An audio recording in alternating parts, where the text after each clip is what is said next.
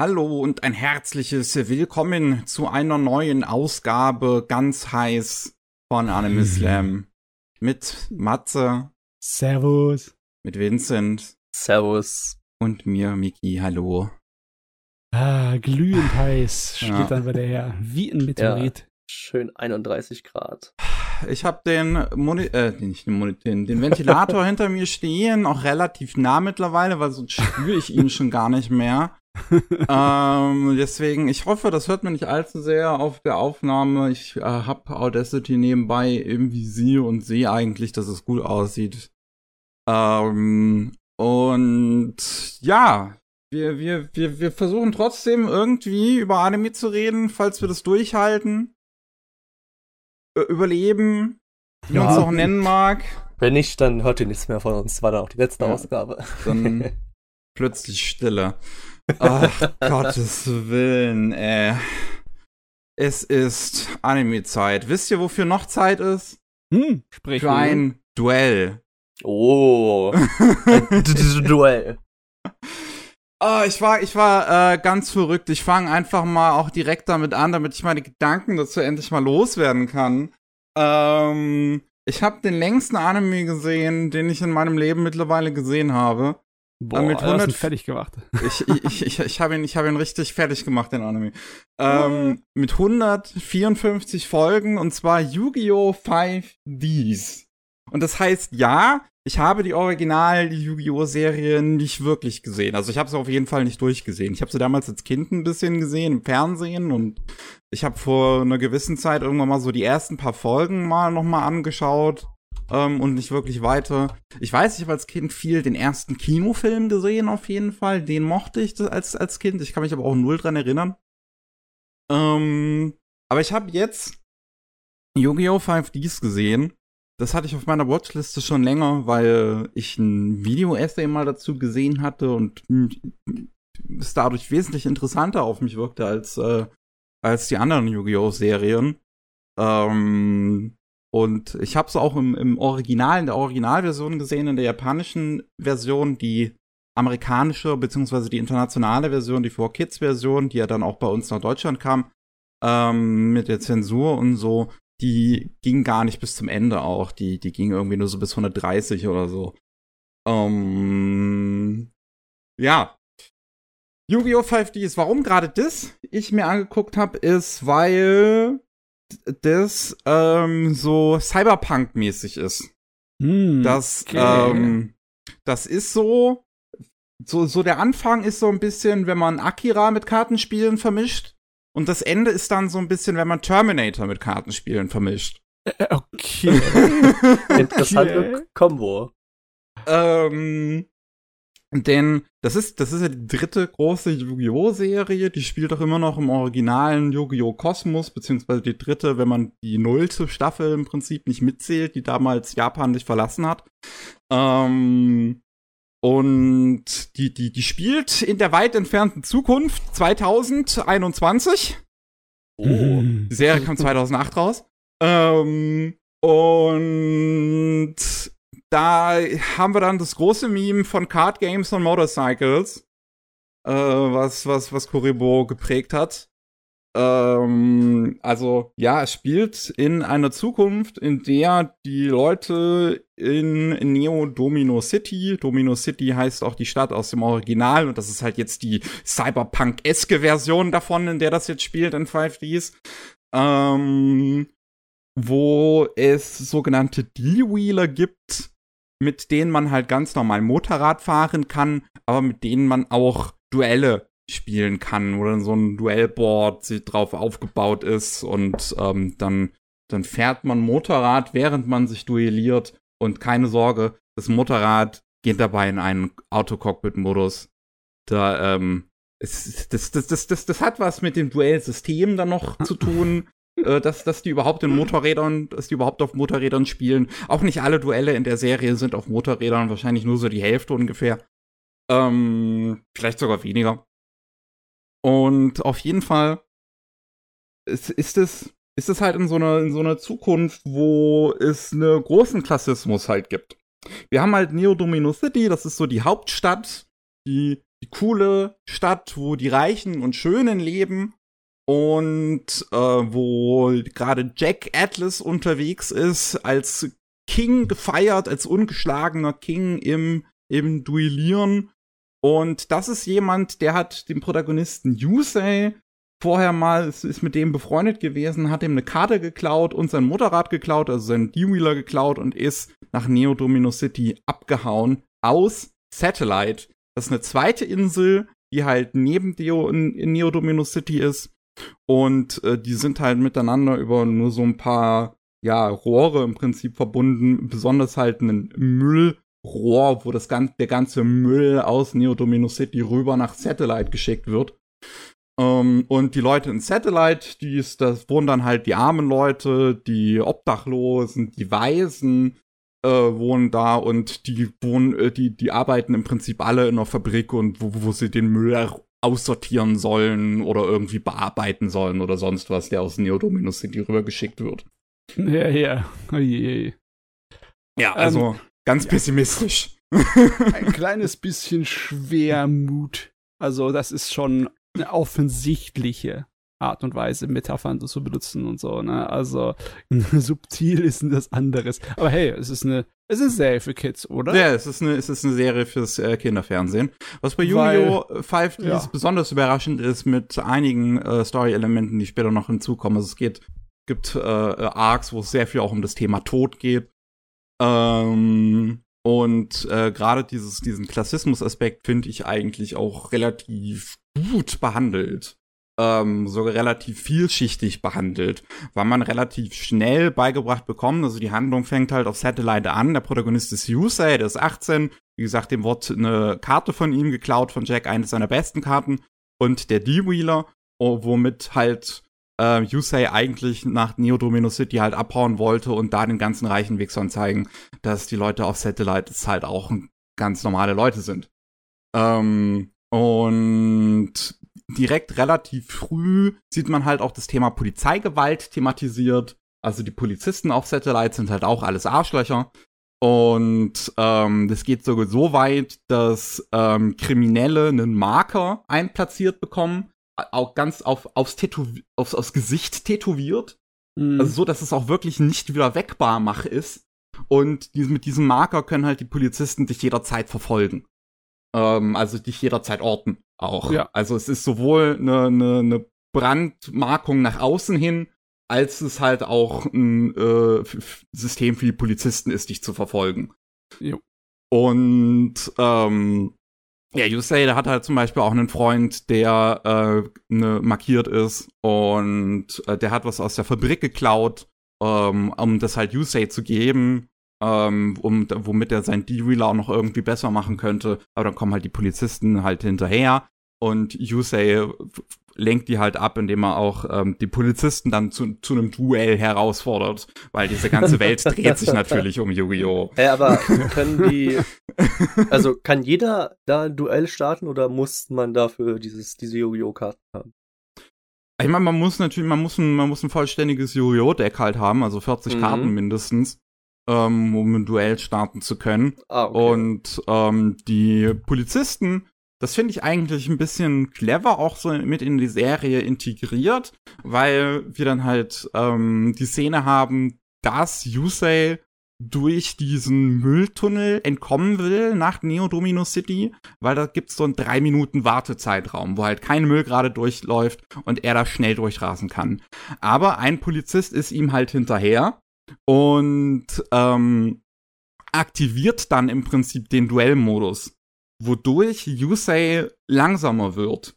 Weil der ist natürlich mit seinem D-Wheeler dahin unterwegs. Weil ich weiß gar nicht, ob es in dieser Welt überhaupt noch moder ähm, äh, ähm, normale Motorräder gibt, aber der ist natürlich auch mit seinem D-Wheeler durch diesen Tunnel unterwegs, weil er halt duellieren möchte auf Neo Domino City. Ähm, und das kann halt dieser Polizist sich dann zunutze machen, um Yusei zu verlangsamen in diesem Tunnel. Ähm, also da kommt es gar nicht mal so sehr drauf an, ob der Polizist da jetzt überhaupt gewinnt oder nicht, sondern ihm geht's Ah, halt okay. einfach nur darum, äh, äh, Yusei zu verlangsamen, was ich eine ganz clevere Art und Weise finde, eigentlich damit umzugehen. Ähm, aber noch, wo, wo, worauf ich eigentlich auch hinaus wollte vorher, auch auf dieser ähm, Insel in Satellite merkt man selber schon, dass dieser Klassismus ein bisschen vielschichtig ist, weil ähm, es da auch Leute gibt, die aus Neodominus City rausgeworfen worden sind, nach Satellite drüber gebracht worden sind. Ähm, keine Ahnung, vielleicht hatten die nur nicht zu wenig Geld oder sie haben irgendein Verbrechen begangen, die hatten noch keinen Marker im Gesicht, vielleicht war das Verbrechen noch nicht schlimm genug dafür. Ähm, also wie 100% das mit dem Marker funktioniert, wann man den eingepflanzt bekommt, weiß ich jetzt auch nicht. Ähm, wird in der Serie nicht so genau erklärt. Aber auf jeden Fall sind die dann drüber und die machen halt dann die Leute, die bereits auf Satellite geboren sind, fertig halt damit so, ah, ich habe mal da drüben auf der Insel auf der Tollen gelebt. Anstatt dass die ne, sich zusammentun mit den Leuten auf Satellite, um irgendwie gegen die, die Unterdrücker vorzugehen, sind es halt die Unterdrückten selber, die sich noch gegenseitig bekämpfen, weil natürlich dieses ganze System vom Klassismus auch darauf aufgebaut ist, dass die Unterdrückten nochmal un untereinander kämpfen. Ja, ja, logisch. Aber du, bist du dir sicher, dass das eine Serie für Kids ist? Alles, was Das ich hier sehe und höre, äh, ne?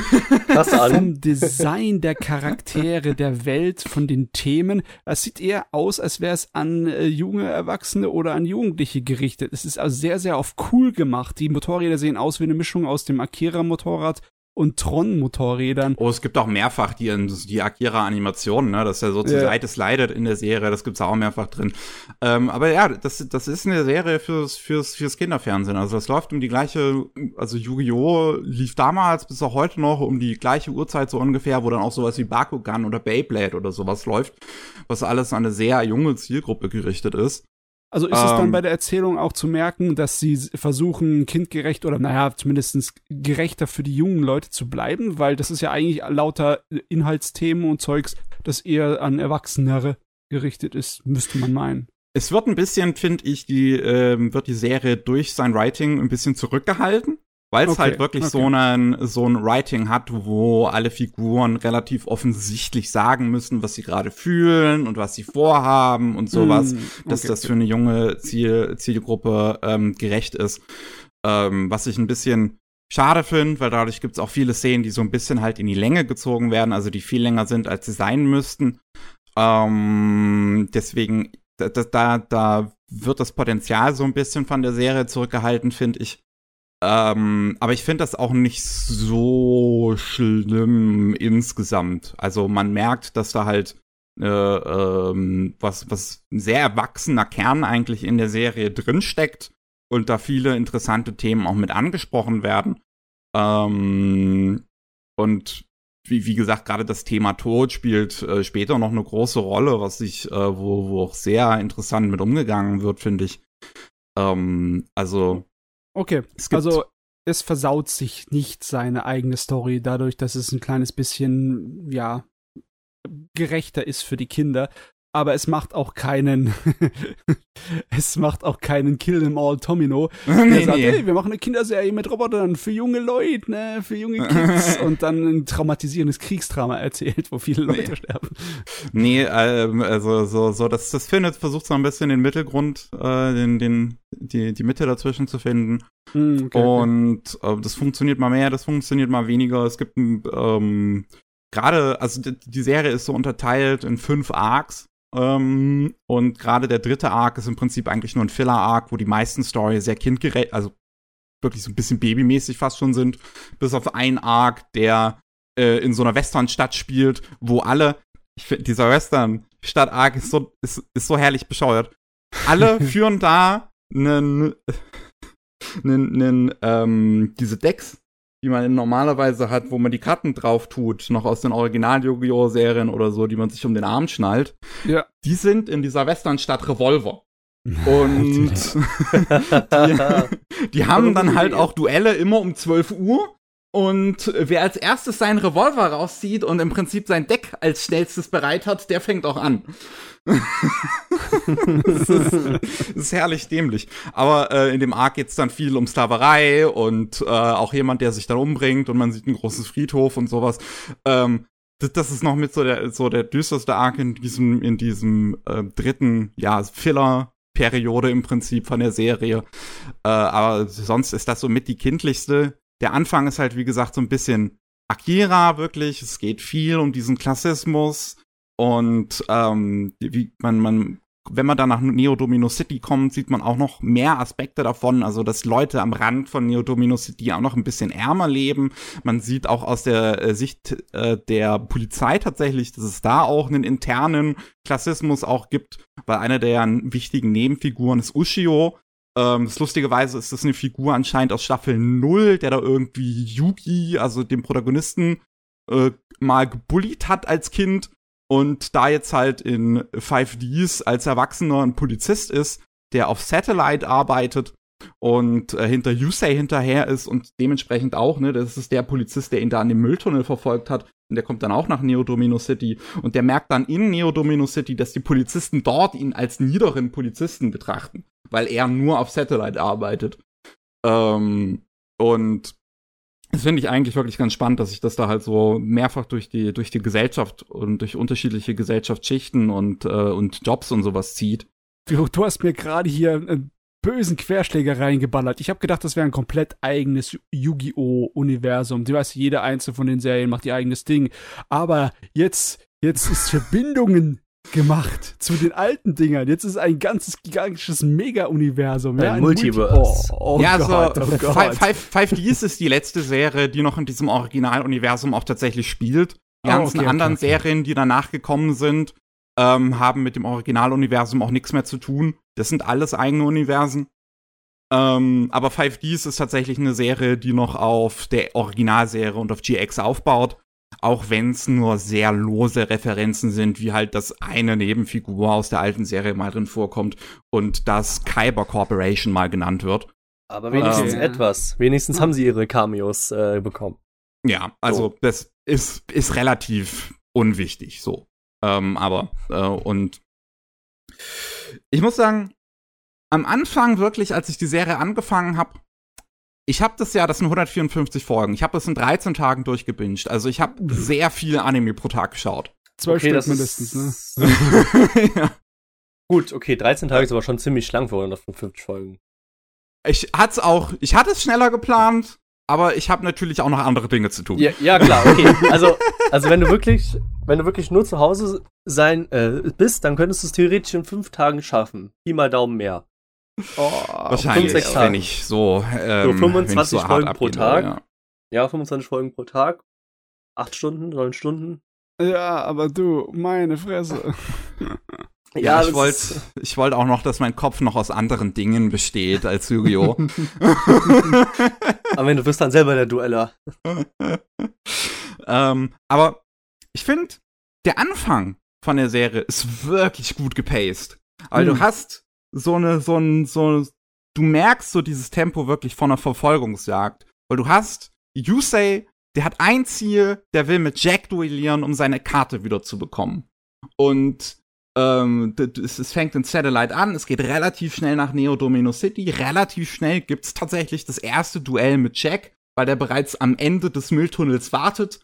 Äh, keine Ahnung, hat er irgendwie das Gefühl vielleicht, vielleicht wartet er jeden Monat da, ob da jetzt Yusei endlich mal durchkommt. Keine Ahnung. Ähm, auf jeden Fall wartet der da bereits. Und es kommt zum ersten Duell zwischen den beiden bereits in Folge 5. Und. Oh, relativ früh. Ähm, das wird aber dann irgendwann unterbrochen, weil, ähm, wenn, wenn die beiden dann endlich ihre Drachen draußen haben, ihre, ihre, jeweiligen, ähm, kommt auf einmal so ein großer, riesiger roter Drache noch am Himmel dazu und es kommt zu einem riesen Erdbeben, das Duell wird unterbrochen und Yusei landet im Knast, jetzt auch mit einem Marker im Gesicht. Ähm, und da im Knast geht es auch noch mal weiter zur nächsten Station, also er wird dann zu einem noch schlimmeren Knast im Prinzip geschickt, von dem er dann auch wieder entkommt und dann muss er sein Zeug zurückholen und es ist alles wirklich tolles Pacing, weil du, du, du kommst von Station zu Station, Yusei lernt immer wieder neue Leute kennen, die alle eigene Schicksale haben und sowas und das finde ich toll geschrieben. Dann kommt der erste, das erste Turnier. Und ich meine, das ist relativ offensichtlich, dass in so einer schonen Serie, wo es um Kartenspiele geht, dass dann irgendwann natürlich ein Turnier drin vorkommen muss. Ich möchte äh, mal gerade sagen, ne, eine Kids-Serie, wo es nach fünf Episoden erstmal zum Knastdrama wird, ja. wo bleibt mein Turnier? Also das erste Turnier beginnt so mit Folge 15 Ähm, und geht dann bis Episode 26. Und ich finde, das tatsächlich unterbricht dieses sehr schnelle Pacing, was du eigentlich vorher hast, ziemlich hart. Mhm. Weil das sind wirklich alles, die, die, die Story bleibt auch im Prinzip erstmal auf der Stelle stehen. Ähm, was ich ein bisschen schade dann fand. Man lernt ein paar neue Figuren über das Turnier noch kennen, was ein bisschen nett ist. Man lernt noch ein bisschen mehr so über diese Welt auch kennen. Du hast in diesem Turnier zum Beispiel jemanden namens Bomber, der aus einem südamerikanischen Stamm kommt, wo man dann lernt, dass ähm, die, äh, die Public Maintenance, also die, die ja, Firma im Prinzip, die die Stadt regiert, ähm, weil natürlich es ist, es ist keine Demokratie, diese ganze Stadt, selbstverständlich. ähm, und die sind halt auch noch rassistische Arschlöcher, die dann halt nach Südamerika gehen und da dann irgendwelche Stämme wirklich ausradieren, um da dann halt irgendwie äh, äh, an, anzubauen und sowas und herumzuexperimentieren und herumzuexperimentieren und sowas. Kinderserie, liebe Leute. Kinderserie. Kinderserie, ja. ähm, also, das ist schon, ist schon spannend. Ich finde halt leider wirklich, dass es das Pacing halt hart unterbricht, weil es in diesen Episoden im Prinzip wirklich fast nur noch um die Duelle äh, geht und mm, ähm, die Story so ein bisschen am Rande erzählt wird. Aber dieses Turnier hat halt auch natürlich einen Sinn, weil der große böse ähm, CEO halt da vorhat, die ganzen sogenannten Signer zu versammeln, ähm, was im Prinzip fünf Auserwählte sind. Ähm, um dann den zweiten Arc im Prinzip loszulegen, wo es dann die Signer gegen die Dark Signer gibt. Also natürlich müssen die Auserwählten auch ihren Shadow the Hedgehog haben, ihren Dark Link oder sowas wie ein Shadow Link, meine ich. Ja, ja, ähm, ja. Und da ist dann halt interessant, weil die Dark Signer sind alles Tote. Das sind alles Leute, die durch ein ganz tragisches Schicksal gestorben sind was ähm, die Serie auch ähm, sehr ernst tatsächlich mit umgeht. Also eines ist ähm, die, die Schwester von einem Jungen, der einer Sekte beigetreten ist.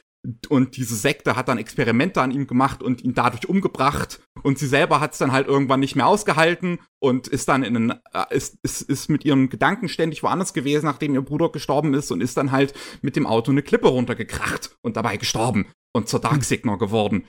Kinderserie. Ähm, und, und du hast dann noch einen alten besten Kumpel von Yusei, der heißt Kiryu. Und die haben früher mal so in Satellite so im Prinzip so sind die als Bande unterwegs gewesen und haben da die Straßen regiert. Und ähm, der ist dann irgendwann hat er mehr oder weniger aus Versehen einen Polizisten umgebracht und ist in den Knast gekommen ist da regelmäßig von den Wachen verprügelt worden, hat kaum zu essen bekommen und ist elendig einfach verreckt im Knast.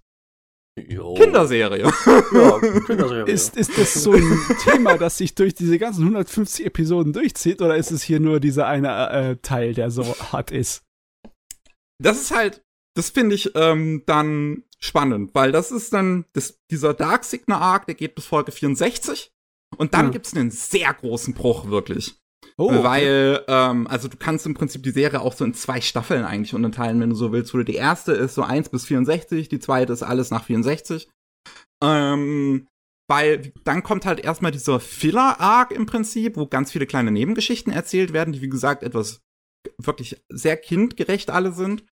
Ähm, und dann aber ab Arc 4 geht's halt wieder los, dass es düster wird. Und das Ganze zu so einer Terminator-Geschichte wird, wo Leute aus der Zukunft kommen ähm, und äh, die, die, die, den Untergang der Welt im Prinzip verhindern wollen und man dann halt auch so Flash-Forwards in die Zukunft sieht, wo so, so riesige Androiden aus dem Himmel wirklich alle kommen und die Menschheit alle umbringen und du siehst da wirklich die, die Rebellenkämpfe, wie die da mit Raketenwerfern und sonst was irgendwie sich alle gegenseitig bekriegen. Also ich, das kann doch einfach nicht sein, Niki. Wie kannst du das wagen, Yu-Gi-Oh! cool wirken zu lassen? Ich weiß nicht.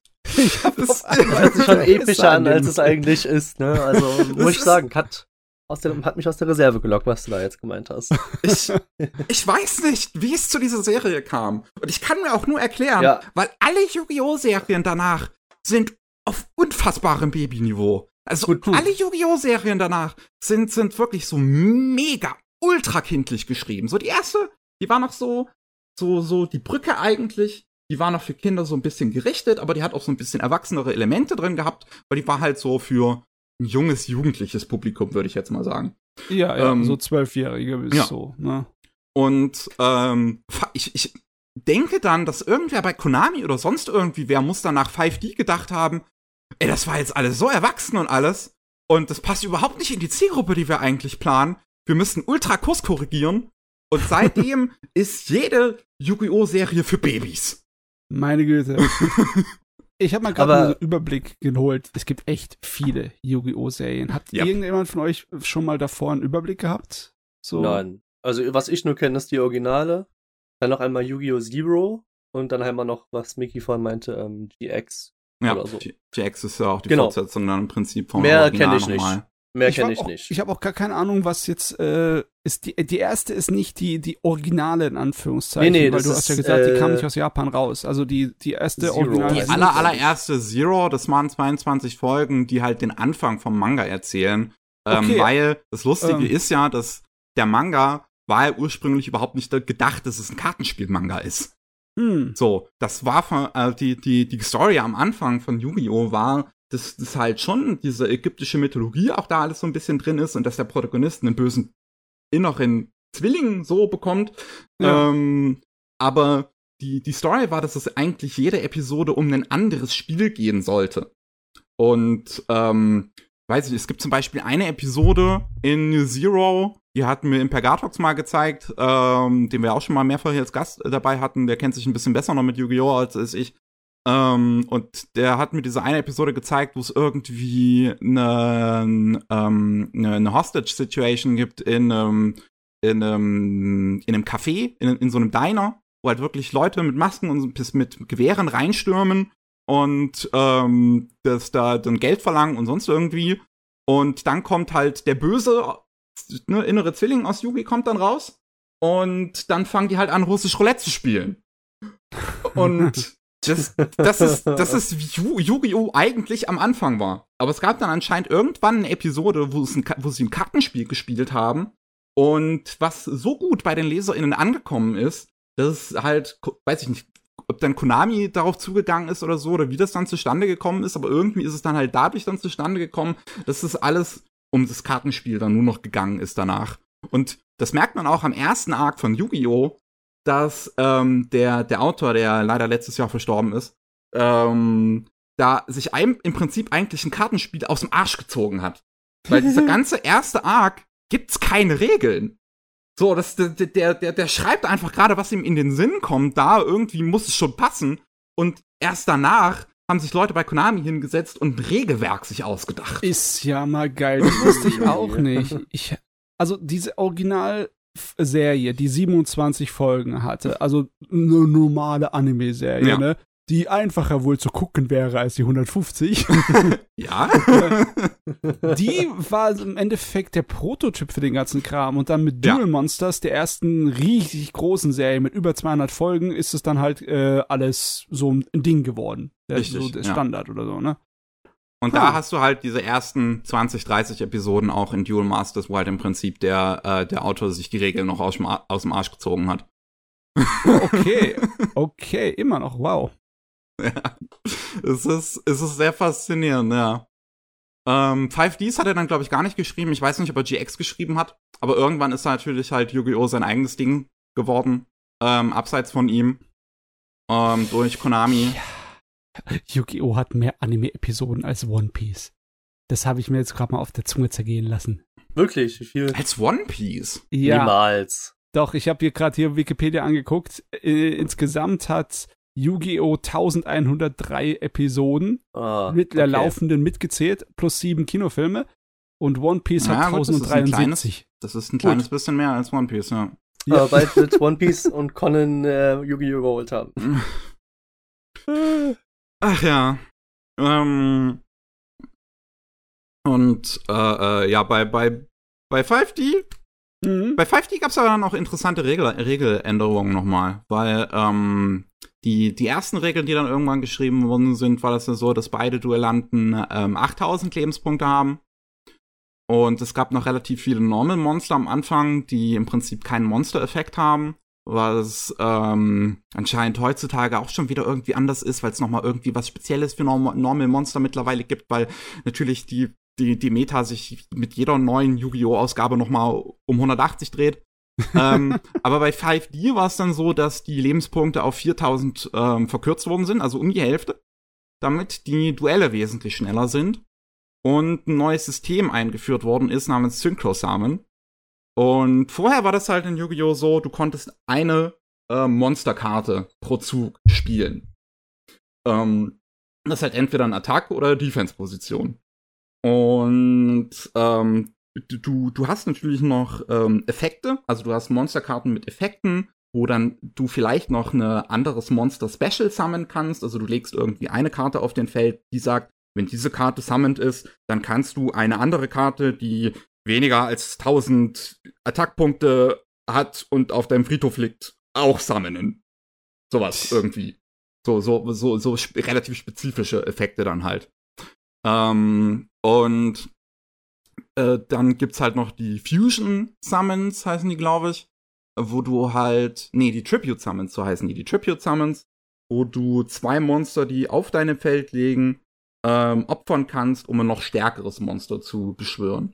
Also bis Level 5 kannst du im Prinzip Monster äh, kostenlos sozusagen ohne Tribute summonen und alles darüber äh, braucht Tributes. Und was natürlich höheres Level hat, hat in der Regel auch äh, mehr Attack und Defense-Punkte. Und mit Yu-Gi-Oh! 5Ds ist dann halt noch dieses Synchro-Summoning eingeführt worden. Und das funktioniert so, dass du einen ähm, Fuser brauchst, einen Fuser-Pokémon, äh, Pokémon sage ich jetzt. Ein Fuser Monster. Lol. äh, äh, irgendwer, irgendwer wird mich jetzt gerade dafür verprügeln. Ähm, einen Fuser Monster brauchst und das kannst du im Prinzip dann andere, äh, äh, damit kannst du so ein, so ein, so eine Synchro-Summoning im Prinzip starten, ist mit anderen kombinieren, mit anderen Monstern, die bereits auf deinem Feld liegen. Und die Anzahl an Level, die das dann alle gesamt haben, diese ganzen Monster, die du kombinierst, hat dann das Synchro gesummonte Monster.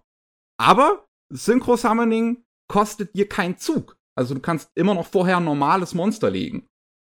Ähm, das sorgt dafür, dass 5Ds wesentlich mehr Tempo hat als die Originalserie. Weil, wie gesagt, nur noch halb so viele Lebenspunkte und dieses neue äh, Summoning-Konzept, was du halt jederzeit im Prinzip machen kannst. Und ähm, das, das merkt man auch in der Serie, finde ich. Also viele, viel, jede, jede, jede Folge hat natürlich ein Duell oder fast jede. Es gibt so vier oder fünf, die vielleicht mal keine, kein Duell haben. Ähm, aber ansonsten hast du halt natürlich jede Episode irgendwie ein Duell und das nimmt dann so vielleicht die Hälfte der Episode mal ein oder wenn es halt so ein Turnier-Arc ist, ist es die meiste Zeit der Episode, wenn es dann irgendwie auch ein krasserer Gegner oder so ist, dann kann es auch mal zwei Episoden sein, aber das sind nie wirklich lange Duelle tatsächlich. Ähm, und du merkst auch, dass so ein einzelner Zug dafür dann relativ lang sein kann, weil du dann halt so, ich habe hier dieses Monster und das sorgt dafür, dass ich das machen kann und das sorgt wieder dafür, dass ich das machen kann und das sorgt dafür, dass ich das machen kann. Dass oh du 20 Millionen Kombos hintereinander machen ja, kannst. Mir fallen sofort die Meme-Videos aus dem Internet rein, ne? So. ah, mein Gott, wie der ProZD immer gemacht hat. Mhm. Und ähm, das das, das, wie gesagt, das sorgt dafür, dass die Duelle ein gutes Tempo haben. Das schaut sich dann auch relativ einfach weg. Was ich nur irgendwann gelernt habe, ähm, gegen Ende der Serie, weil ich natürlich ein paar, paar äh, Bekannte habe, die ein bisschen versierter mit Yu-Gi-Oh! sind, dass hm. tatsächlich hm. die ähm, Effekte, die die Monster in der Serie haben, anders sind als die Effekte, die die Monster im tatsächlichen Trading Card Game haben. Lol. Oha. Was? Okay. Äh, was also das ich, ist ja Richtig krass so. Das finde ich auch irgendwie seltsam. Das ist fast schon falsche Werbung eigentlich. Ähm, ja, stimmt, ja. Wenn du dann, wenn du dann irgendwie, wenn irgendwie so ein Kind, so ein cooles Monster in der Serie sieht, sich denkt, das will ich unbedingt haben und dann kann das gar nicht. Wenn, und wenn du das dann tatsächlich spielen willst, kann das gar nicht das, was es in der Serie kann. Also oh, irgendwie. Das, also ich wäre da sauer als Kid gewesen. Ja. Äh, sowas. Das kann doch nicht das, was es in, in, in der Serie kann. Blöd. Ja. Du, du, ich würde da voll ausnerden und würde ja, alle Regeln aus der Serie Fall. aufschreiben, meine eigenen Karten machen und dann halt die serienkonforme Version spielen. genau. Die spielen nach Serienregeln. Genau. Und da verstehe ich dann halt auch nicht 100% warum das so ist. weil entweder muss es ja so sein, dass die Serie geschrieben wird, bevor überhaupt die Effekte von den Monstern feststehen. Ähm, oder dass den Autorinnen die Freiheit gegeben wird, da sich eigene Effekte auszudenken für ein besseres Erzählen. Aber du musst Hm. ja, aber wenn ich daran denke, dann denke ich, ich habe letztes oder vorletztes Jahr über den Manga, ähm, wie, wie, wie so nochmal Humankind shall be destroyed, ähm, der cannot be regenerated geredet, wo es halt um zwei Jugendliche in den 90ern geht, die Magic the Gathering spielen. Und da werden halt alle Karten halt originalgetreu gespielt. Und das ist auch ein Manga, der sehr nah versucht, immer die Meta von dem, von der jeweiligen Zeit auch einzufangen sogar. Und trotzdem spielen die Duelle in dem Manga eine große Rolle. Also, ähm, ich, du, du kannst also offensichtlich spannende Duelle erzählen mit regelkonformen Karten, sage ich jetzt mal. Ähm, und du musst das nicht irgendwie künstlich konstruieren. Hm. Hm, ja. Ja. Was Ja. da wohl passiert ist, gute Frage. Ob Also- sie halt die Version hatten, bevor das irgendwie ausbalanciert wurde, das Kartenspiel? Oder Aber- ob die wirklich das frei gemacht haben? Was meinst du, Vincent? Was wäre was ist das Wahrscheinlichere? Äh, ja, ich würde das Erstere nehmen. Ach so, du meinst, die haben im Endeffekt die, ähm, die Rohfassung von den Regeln und dann Mhm. später wurden die Regeln einfach angepasst, damit das Spiel, wenn es rauskommt, einfach äh, angenehmer zu spielen ist. Und für, für die Fernsehserie ist ja egal, man kann sich ja das hinschreiben. Aber äh, sind die, also die Attacken von den Monstern sind grundlegend komplett anders für die Karte, ne? Oder nur wie die die ausführen? Äh, die Effekte sind anders. Ach so, also okay. das, das, das heißt dann, ähm, weiß ich nicht, du hast ein Monster in der Serie, was irgendwie den Effekt hat, dass es ähm, Heilen kann. Ich heilen kann. ja, sich heilen kann. Und dann äh, ist der echte Effekt aber halt anders einfach. Und es, Ach so, okay. ähm, also das, Also- das, denn die echte Karte, weiß ich nicht, beschwört dann noch eine andere Karte oder so. ich Also finde das da eigentlich voll dumm. Also ich meine, die machen sich doch die doppelte Arbeit. So. Ich meine, die haben zwar die Effekte und dann machen sie, überlegen sie sich halt nochmal extra für den Anime, yo, wir müssen das so machen, anders so. Ist ja voll Ja. dumm eigentlich. Das, also, das fände ich auch ein bisschen schade tatsächlich. Und Ja. ähm, macht die, die, also das, das, das, es gibt mir so einen faden Beigeschmack jetzt, wo ich das weiß auch. Weil es gibt richtig spannende Duelle in der Serie. Also, es gibt dann noch ein zweites Turnier später, ähm, wo es dann drei gegen drei Duelle gibt. Ähm, die halt so funktionieren, dass ähm, die ersten beiden duelli äh, duellieren miteinander und wer davon als erstes K.O. geht, muss dann halt äh, ausgewechselt werden mit dem zweiten in der Reihenfolge. Aber der erste von dem anderen, der noch nicht K.O. gegangen ist, der bleibt noch drin und kämpft mit den Lebenspunkten, Okay. die er noch hat, weiter. Ein Handicap-Match. Mm, Ja. Und ähm, das, die, die, die können richtig spannend erzählt sein. Also gerade das erste 3 gegen 3 Duell ist wirklich spannend, weil du hast dann diese Hauptfiguren, das Yusei, du hast Jack, du hast äh, Crow. Nee, Crow ist, äh, ist, ist verletzt gewesen in dem Moment. Also eine, eine Aki, äh, ist die Love Interest von Yusei, ähm, die dann dagegen ein Team kämpfen, wo, was, was anscheinend irgendwie mega geil ist. Und es auch tatsächlich dann dazu kommt, dass der erste von dem gegnerischen Team sowohl Jack als auch Aki rausboxt und Yusei im Prinzip alle drei ähm, erledigen muss. Und natürlich, er ist ein Protagonist. Schafft er das? Was ich sogar ein bisschen schade finde, ähm, dass er das schafft in dem Moment, weil das ist noch in der Qualification-Phase. Also theoretisch hätten die Hauptfiguren in dem Moment auch mal verlieren können und könnten dann trotzdem in dem Turnier später weiterkommen. Ähm, deswegen ist wirklich, also weil, weil das so eng wird auch am Ende. Ich finde, das wäre so eine coole Lektion gewesen für Kinder, dass du dir mal richtig Mühe geben kannst, aber dass es dann halt mal nicht funktioniert. Aber dass das okay ist, wenn es mal nicht funktioniert oder sowas. Weswegen ich nicht ganz weiß, warum sie das nicht gemacht haben und letzten Endes Yusei wirklich einfach gewinnt. Vor allem, Mm. weil, weil auch der Bösewicht in diesem letzten Zug, also er würde sogar gewinnen, wenn er sein Gehirn benutzen würde, weil er einfach nur noch, weil, weil Yusei keine Karten mehr hat.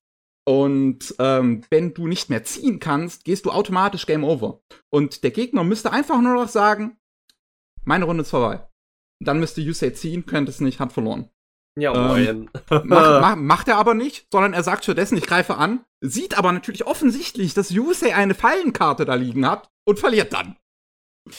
Oh Hä? Mann, ey, die Backseat-Gamer würden durchdrehen bei der Szene.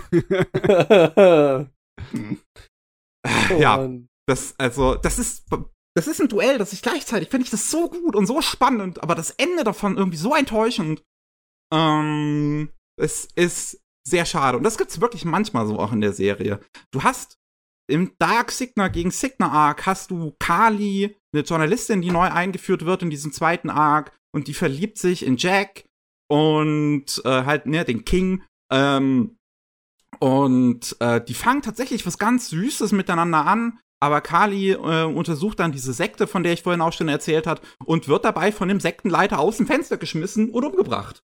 Und die wird dann zu einem Dark Signer. Und tatsächlich haben dann Jack als Signer und Kali als Dark Signer und die beiden, die sich lieben, in Duell miteinander. Das ist total emotional.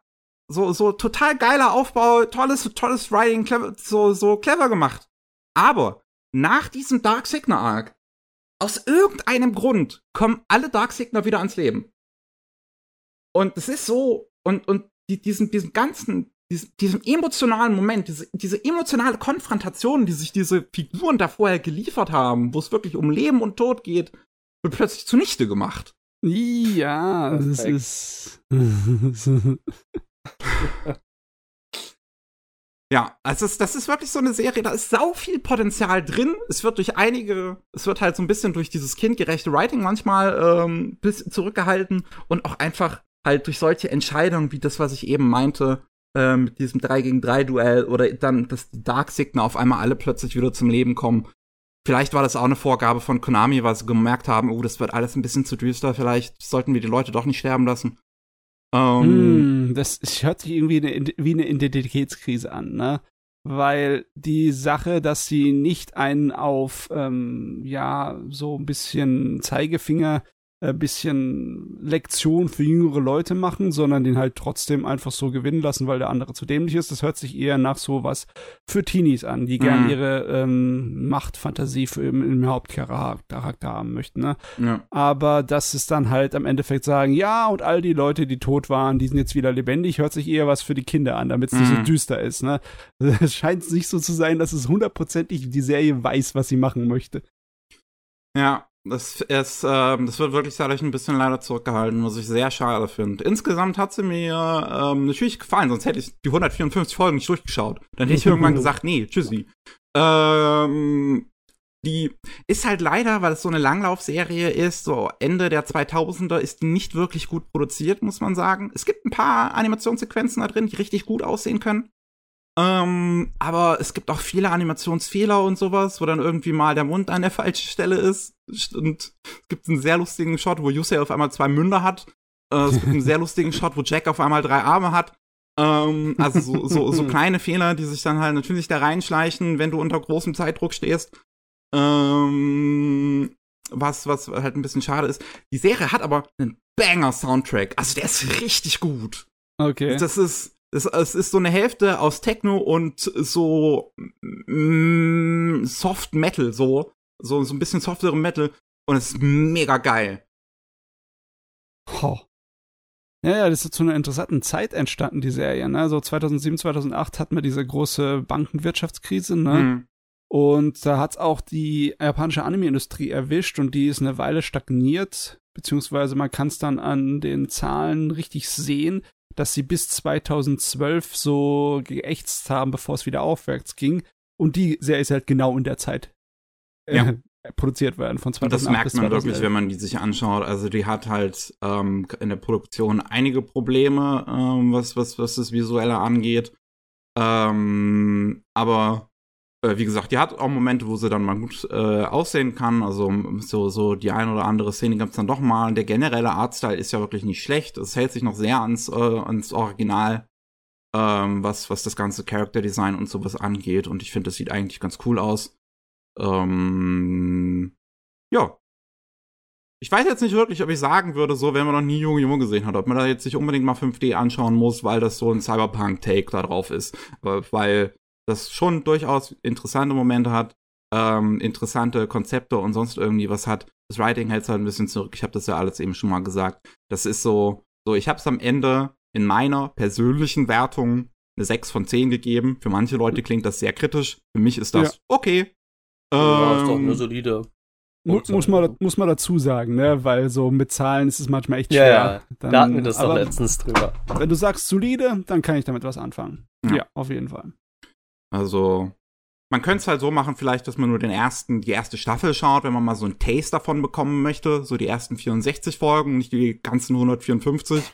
Ja, okay. Ähm, Ähm, weil dann, das, das ist auch nach den 64 auch relativ zufriedenstellend in dem Punkt eigentlich auch beendet. Also man könnte da, man könnte da aufhören. ja, 64 Episoden sind schon auch einiges, ne? Ja. Ähm, das ist hier tatsächlich auch als zwei Staffeln angewälzt. Aus irgendeinem Grunde wird 5D in fünf Staffeln unterteilt. Und ja, so wie wie gesagt, es gibt, es gibt fünf Arcs, also Ja. und ähm, aber auch zwei Staffeln, in die man das teilen könnte. Also, Also man, man kann es auf diese, ne? ja, man kann es auf diese, diese zwei unterschiedlichen Weisen teilen. Ja, also die ersten zwei Staffeln, dann die Füllerstaffel und dann die letzten zwei Staffeln. Ja, Ja. ja. Okay, okay, okay, okay. Jo. Jo. Gott, jetzt habe ich sehr viel geredet. Ich brauche eine Ja. Pause. Also noch nicht eine wirkliche Pause, sondern ich lasse euch einfach mal reden. Ja, ich mein, du hast auch sehr viel Anime geguckt, ne? Ja, 144 Folgen, also das waren Oh. äh, irgendwie, weiß ich nicht, zweieinhalb Tage oder so an Anime, die ich im Prinzip gesehen habe. Wenn man das so zusammenrechnet. Mhm. Äh, ihr seid dran. oh Mann, super.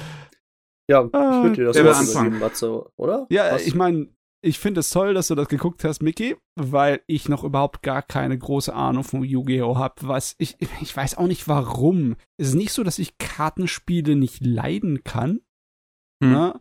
Aber als ich halt Yu-Gi-Oh! im Fernsehen zum ersten Mal gesehen habe, war ich in einem Alter, wo ich so dachte, nee, das ist gerade nicht die Sorte von Anime, die ich gucken wollte. Ne? Da war ich eher Hm. auf äh, Zeugs versessen, das ein kleines bisschen erwachsener war.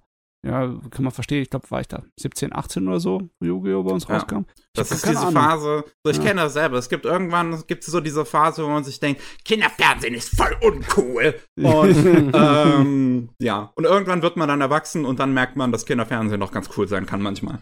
Du, wenn ich, wenn, wenn Five Ds die Serie wäre, die gelaufen wäre, als ich sie wie 17, 18 wäre, das wäre wahrscheinlich, hätte bessere Chancen gehabt, Ja, ne? das kann sein, ne? Allein Ja, vom Design her, ne? Ja. Ah ja, aber heutzutage ähm, äh, schaue ich mir eine ganze Menge Zeugs an, die ein bisschen weniger anspruchsvoll ist. Also schlicht und einfach, weil es angenehmer ist und einfacher zu gucken. ne? Man kennt es. Aber ich habe auch Manga gelesen. Und einer darunter ist mir aufgefallen, besonders von Anfang an. Ihr kennt ja diese Sorte von Actionfilmen, wo zum Beispiel der Liam Neeson in letzter Zeit wieder, also in den letzten, was weiß ich, 10, 15 Jahren einen größeren Ja. Aufschwung bekommen hat. Die Ähm, Direct-to-DVD-Produktion. Ja, das Taken kennt ihr doch bestimmt noch, Ja, ne? wo ja. seine Tochter äh, entführt wird und er geht auf den Rachefeldzug und macht sie alle nieder, ne? Das ist diese typische ähm, Actionfilm, der jetzt bei wirklich einer Menge äh, Hollywood-Schauspielern, die etwas älter sind, sehr, sehr gut an ankommen ist, egal ob es Denzel Washington ist oder sonst wer, ne? Oder ich glaube, ich meine, oh Gott, es sind so viele, ich kann es gar nicht aufzählen. Aber ihr Da kennt kam jetzt Typ. irgendwas Neues mit Gerard Butler raus, habe ich gehört. Aber ihr kennt den Typ. Es ist halt den, ähm, Ja. den üblichen Papa, ne? Also es ist so ein Vaterfigur, ne? Und Vater weiß am besten und Vater kann seine Familie beschützen, also geht er raus und macht die Bösewichte platt. Äh, das My Home Wichtige ist einfach nur, ja, ja, genau. Äh, wichtig ist halt, Vater weiß es am besten, ne?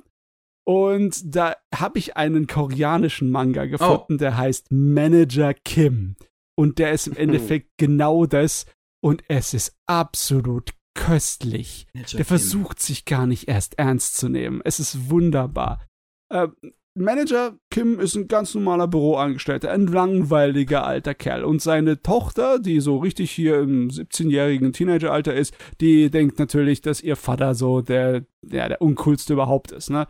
Und sie hat Stress in der Schule mit einem ihrer Klassenkameraden, die eine Tochter von irgendeinem so Konzernchef ist. Also ein ganz hohes Tier und deswegen eine eingebildete Ziege.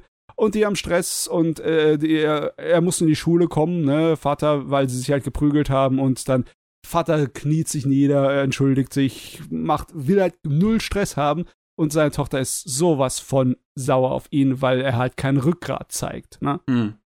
Und äh, ja, und weil es halt keinerlei äh, ja, Folgen hat für die andere Tochter aus reisen, reichem Hause, hören die auch nicht auf und dann geraten die wieder auseinander. Aber diesmal ist die Konfrontation geht böse aus, ne? Äh, Im Sinne von wegen, dass die Tochter von unserem Manager Kim, die wird schwer verletzt. Und zwar so schwer, dass die anderen Jugendlichen denken, sie wäre tot. Ja, sie Hm, fällt oh. in ein Koma mit einer Kopfverletzung und die denken, oh Scheiße, scheiße, sie ist draufgegangen, wir müssen das irgendwie wegkriegen, wir müssen das irgendwie loswerden, ich will nicht ins Gefängnis, ne? Und die Firma von der, äh, von der Tochter aus reichem Hause, die ist anscheinend nicht ganz koscher und die haben auch Beziehungen zu Verbrechern, ne? Also werden ein paar Gangs, Gangster angeheuert, um den, die Leiche in Anführungszeichen verschwinden zu lassen. Und boah, jetzt, also riesengroßer Fehler, sich mit der Tochter von Manager Kim auf die Art und Weise anzulegen, weil äh, wenn er mitbekommt, dass seine Tochter wirklich verschwunden ist und vermisst ist und er sie nicht äh, erreichen kann, dann geht er auf die Jagd. Denn er ist logischerweise Ex-Spezialagent, der schon weiß, was ich, wie viele Untergrundmissionen nach Nordkorea vollführt hat und der absolute Killer ist. Doch wirklich, der zieht natürlich sein Hemd aus, ist nur Muskeln und Narben voll Geil, mit einem Messer und natürlich, m- m- Pistolennamen, logischerweise. Und er geht natürlich dann Ein-Mann-Armee alles niedermachen und sammelt seine alten Kameraden ein. Einer, der so ein Taekwondo-Meister ist und einer, der so total einen auf äh, Arnold Schwarzenegger macht mit Muskeln und Lächeln und riesigen Knarren. Und ja, es ist, es ist sehr, sehr hellig. Sie äh, legen sich natürlich mit ähm, den, Ge den ganzen Geiselnehmern, äh, den äh, Gangs an, den Jugendlichen. Sie legen sich dann äh, mit der Polizei an, weil die, äh, wie heißt es nochmal, die äh, Informationsbüros des äh, Landes, also die Spione, die Spionageabteilung des Landes, die gefällt das natürlich gar nicht, dass auf einmal einer der gefährlichsten Agenten des Landes aktiv ist und irgendwelche Gangster aufmischt. Das gefällt uns überhaupt nicht. Hm. Also legen sie sich auch mit denen an und tun die. und danach ist der große Boss ist natürlich die Firma, ne? Der große Konzern ist der allergrößte Bösewicht, weil der halt logischerweise, was weiß ich, wie viele böse Leute anschleppt, um das Problem zu beseitigen, weil das ist ja, ja, das wäre ja nicht gut, ne? Wenn das ans Licht kommt und aber Manager Kim geht durch alles durch. Das ganze Ding ist eine einzige, nie enden wollende Verfolgungsjagd. Nice. Es ist so dämlich und es ist so herrlich. Ah, das ist Ja, genau sich- das Ding, das ich gebraucht habe, sage ich euch. Ähm. Wie viele Chapters hat das Matze? oh, eine Menge. Ich habe es noch gar nicht zu Ende gelesen. Es ist auch so, dass ähm, diese Web-Mangas, ne, diese, Mhm. äh, die sind halt auch. Ich finde es, ich, ich, ich komme da nicht so schnell durch wie durch Manga, Mhm. weil ich, die Informationsdichte ist zwar gering, ne, aber man muss so viel scrollen, um da durchzugehen. Ne? Es, also ich finde Mhm, es ja, tatsächlich nicht so angenehm zu, zu lesen. Auch Manager gerade mal das erste ja. Kapitel halt offen und auch die Dialogbubbles sind alles sind sehr groß gemacht und ich Ja. scrolle einfach nur. Ich bin die ganze Zeit so, ich kann in der Zeit, wo ich scrolle, kann ich den Text dabei lesen und das ist Ja, Ja. Ist, ich weiß auch gar nicht, was die ideale Art und Weise ist, es zu lesen. Ich weiß, dass diese Webtoon-Geräte, wenn sie in physischen Sachen rauskommen, teilweise so überarbeitet werden, dass sie sich mehr wie Manga lesen, weißt du? Dass da wirklich dann die einzelnen Paneele zueinander angeordnet werden auf andere Art und Weise. Ähm, aber ja, äh, da ich halt jetzt nur die Webfassung kenne, äh, ist es manchmal allein nur das Format ist das einzige Hindernis daran, das Dauer durchzugehen. Aber es hat viele, viele Kapitel. Ähm, ich muss mal nachgucken, aber ich bin vielleicht bei, gerade 30 scheinen oder an die 40. 100 raus zu sein. ja, ich bin irgendwie bei 30 oder 40, also ein Drittel davon habe ich durch und es ist immer noch eine einzige Verfolgungsjagd. Offiziell auf Webtoon sind gerade, glaube ich, 80. okay. Ja, genau. Aber ja, es gibt so viele von den Manuas, da ist es echt schwer, einen Überblick zu behalten. Sind die nicht farbig? Ja, sind alle Genau, komplett ja, farbig. die sind farbig, und genau, ja. werden in einem riesigen, also werden in einer irrsinnigen Geschwindigkeit werden sie rausgeballert. Mhm. Ja, Wahnsinn, wie die das schaffen, das alles zu zeichnen und zu einzufärben. Aber ja, äh, kein Vergleich von der optischen Qualität mit sowas wie ähm, Solo-Leveling. Solo-Leveling ist viel, viel besser erzählt und gezeichnet. Da ist auch nicht das Problem, dass du so ewig scrollst. Aber trotzdem, äh, für mich ist es rausgestochen, weil es einfach deutlich besser war als der Durchschnitt und ich es einfach viel zu unterhaltsam finde, den Scheiß. ja, ist lustig an. Aber das ist eine A- Hm. Abwechslung von meinem ganzen Isekai-Scheiß, den ich in der Zeit konsumiere, ne? Ja, guck mal hier, das ist doch eine schöne Abwechslung. Ich sehe aus irgendeinem Grund erzählt mir mal Animalist, dass es ein Spin-off ist zu Lookism. Was? Echt? Was, ja, mich sehr verwirrt. Boah, weil ja, es auch keine Mangaka teilt. Also der, das, ist, das sind zwei völlig andere Leute, die dieses Manager Kim machen, als der, der Lookism macht. Ja, komisch. Hm. Du, ich, ich hab mit Lookism habe ich immer noch so einen blinden Winkel, so einen schwarzen Punkt bei mir in der, äh, weil eigentlich sollte ich das schon längst mal nachgeholt haben, weil das ist ja eine der bekanntesten und wichtigsten Animationsserien oder Serien überhaupt aus China, ne? Aus, nee, Aber- nee, nee, nee, nee, nee, Äh, äh, ja, das, ja, stimmt, das war Südkorea. Ich habe Ja. an was anderes gedacht. Ich habe an was anderes gedacht. Ah. Oh, es ist so viel. Ich habe den Überblick verloren. Aber nee, Lookism, das hast du ja geguckt gehabt, ja, gell, Mickey? das war, ja, ja.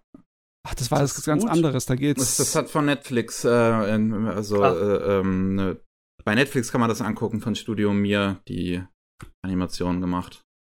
Ah, ja. Okay. Ja, da ging es um Schönheit und so und einer, der, der Body switchen kann. Ah, doch, ich hatte mal mitbekommen. Ja, ach, das. Ah, ja. Oh Gott, weißt du, woran ich gedacht habe? Link-Click aus irgendeinem Ja, Grund. Das ne? ist was anderes. Ja. Also, wenn jemand mir gesagt hätte, es wäre irgendwie mit Link-Click verwandt, okay, vielleicht wäre das rein theoretisch möglich, weil da geht's ja auch um Verbrechen und Moderne und etc. viel mehr, aber äh, Logism ist ja jetzt irgendwie. Ja, wie das damit äh, zusammen, äh, was, was damit zu tun haben soll, weiß ich auch nicht ganz. Hm. ja, da bin ich überfragt. Yes. Auf jeden Fall, Martial Arts hat's eine ganze Menge. Sehr viele Martial ja. Arts. Das ist natürlich für mich deswegen sehr toll gewesen. Es ist eigentlich im Endeffekt wenig mit irgendwelcher Waffengewalt, sonstiges. Die meiste Zeit prügeln sich die Leute auf vollkommen dämliche, irrsinnige Art und Weise. Sehr gut. Oh Mann, wenn es der 80er wäre, hätte ich gerne, dass das Ding mit Donnie Yen verfilmt würde. Obwohl, heute können wir es immer noch machen, das ist kein Problem. Er kann, ey, das wäre jetzt doch, oder? Donnie Yen soll jetzt mal anfangen, den alten Actionhelden zu filmen. Einen auf Liam Neeson machen und seine Tochter retten. Und alle Hm. möglichen Verbrechersyndikate wieder auftreten. Das wär's. Das muss jetzt sein, ey. Ah. Kann das nicht jemand jemand verfilmen? Ich meine, in Korea, die ganzen Webtoons, wenn sie ja nur halbwegs erfolgreich sind, bekommen sie die ganze Zeit irgendwelche Serien. ja, ich müsste mal nachgucken, wie es bei dem aussieht. Obwohl, der ist, glaube ich, noch zu neu. Ja, der ist erst, erst Ende 2021 überhaupt angefangen, also der wird noch nichts haben. Ja. Ah, vielleicht kommt da ja noch was, irgendwas. Vielleicht kommt Ich guck mal. Ist es nicht unmöglich? Es ist nicht Ja, unmöglich. klar, wie du ja gerade meintest. Ja, aber so wie ich das sehe, hat er keine äh, englische Wikipedia-Seite. Also scheint er nicht so. Also zumindest habe ich jetzt keins gefunden auf den Anblick. Vielleicht bist du auch nur auf einen Nischen-Manhwa gestoßen, so. Ja, Ein- ich habe keine Ahnung, was so beim Manhwa am größten ist, aber ich schätze mal Fantasy. Ne? Maybe. Ich- Ja, weil, da wir gerade über Manhwas reden, in meiner alten Berufsschulklasse war das nämlich so, ich habe mir mal, ich habe zufälligerweise auch jemanden gehabt, der so Anime-Fanat ist halt, ne, und da war es dann immer neben mir. Mhm. Und hat auch die ganze Zeit Manhwas gelesen, so, ne, und ich so, ey, liest du auch mal was anderes? Er so, ja, also hier, Manhwa, ne, und ich so, ja, aber du liest nur Fantasy, weil er hat wirklich Fantasy dann hier da, der Typ, wo die Isigkeit hat dann die krassesten Fähigkeiten mit und jetzt bin ich der, jetzt bin ich der und so. Der hat nur so Fantasy-Dinge äh, gelesen. Und ich dachte so, okay, wenn's, wenn's, das ist sehr eintönig, aber gut, wenn es Spaß macht, cool. Ja, ist halt sehr stark, ne? Niemand kann Ja. ihm entkommen, dem Isekai. ja. Ja, wenn er gut ist. ja. Aber Also, bei der ja. schieren Masse ist immer wieder was dabei, was halbwegs interessant ist. Muss ich dazu sagen. Ja, da gebe ich dir recht. Da ist ein paar Sachen dabei, die ganz okay sind. Hm. Okay. Korea. Korea ist beim jetzt zuerst mal dran gekommen, nicht Japan. Ne? Ja, Hm, Das muss auch Jetzt- mal sein. bisschen Nehmen wir das Land Flug, gewechselt. jetzt nehmen wir schnell das Flugzeug und machen einen Flug wieder zurück nach Japan. Ähm, ich habe in meiner Wühlkiste, wie gesagt, rumgewühlt und habe den folgenden Anime rausgeholt. Das, nen- der nennt sich Betum. Ein von mir sehr Ui. Guter Anime, beziehungsweise Manga. Weil wir, weil, soweit ich weiß, korrigiert mich, wenn ich da falsch liege, war das nicht so, dass die äh, Leute, die den Manga, äh, Anime produziert haben, wollten, sie haben noch so eine App rausgebracht oder so und haben dann gemeint, wenn die App auf Platz 1 der Chart ist, wird es eine zweite Staffel geben? War das nicht irgendwie Das, so? das, das gab's irgendwie mal, dass das so behauptet wurde, ja. Ich, Und ja, das ist halt, also sehr Quatsch, finde ich. So, weil, also das Ding ist, die hätten auch ohne sowas eine zweite Staffel produzieren sollen, aber Wie gesagt, also die Story geht ja, geht ja darum, dass ähm, der Protagonist Ryota Sakamoto äh, im Dschungel aufwacht und erstmal überhaupt nicht weiß, hä, wo bin ich? Er hängt an einem Baum mit einem Fallschirm und wundert sich erstmal, wo er ist und so und äh, hat halt auch dann äh, so, ein, so, so eine Bauchtasche, wo halt so BIMs, BIMs sind halt die verschiedenen Bombentypen in dem Spiel, äh, sind, oh, äh, drin sind und damit kann er am Anfang erstmal nicht an was anfangen, weil, ja gut, ich, äh, er hat sie halt. Und dann switcht man halt ganz schnell rüber zu, äh, zum Back, äh, Backflash, äh, Back, äh, Flashback, genau, äh, wo er dann halt, wo er dann gezeigt wird, dass dieser Ryota der weltbeste Spieler in Betum ist. Und Betum ist ja so ein Online-Game, wo man halt nur mit Bomben arbeitet. Also es ist quasi Halo ohne Waffen. So. naja, und, oder Bomberman. Ja, genau. oder genau, yeah. die zwei Mischungen, genau. Und äh, der ist halt der weltbeste Player ähm, unter den Spielern und ist halt auch auf diese Insel gekommen, weil folgendes so war, weil ich glaube, das waren 100 Mitteiler oder 70 mit Leute, die auf die Insel auf jeden Fall gekommen sind, war nämlich so, dass äh, alle diese Leute, die auf diese Insel gekommen sind, wo Ryota ist, sind alles Leute, die irgendwas im Leben falsch gemacht haben. Da, zum Beispiel Ryota war nur noch in Zocken vertieft, seine Mutter wusste einfach nicht, was soll ich mit meinem Sohn machen? Wohin? Er hat alle Jobs hingeschmissen, ist 22 Jahre alt, macht nichts aus seinem Leben. Ich vertreib, ich unterschreibe den Vertrag und schicke ihn auf die Insel. Mhm. Und das war halt dann bei yeah. mehreren Leuten leider der Fall. Mm, bis dann halt auch Ryota dann so mal ein bisschen die Insel erkundet hat und dann auch auf äh, ein Mädchen getroffen ist, äh, die heißt, wie hieß sie gerade? Himiko müsste sie heißen. Genau, äh, Himiko, die ähm, Männer hasst. Also richtig aus tiefstem Herzen hasst, aus ihrer Vorgeschichte, weil sie eine relativ große Oberweite hat und relativ hübsch aussieht für die, für die ganzen Leute, so, ne? Und dann halt auch ähm, mit so einem Rockstar in ihrer Schule befreundet war die dann auch mit ihren Freundinnen dann so ge ähm, getroffen haben, ein bisschen was getrunken. Und die Himiko ist halt, wie gesagt, rausgegangen und diese ganzen Rockstars haben sich halt nur auf diese Freundinnen und vor allem auch auf Himiko fokussiert und haben sie dann auch erstmal äh, vergewaltigt. Sowohl Himiko, also Himiko hat es geschafft rauszukommen, aber die Freundinnen von Himiko wurden halt von diesen ganzen Rockstar-Leuten da vergewaltigt.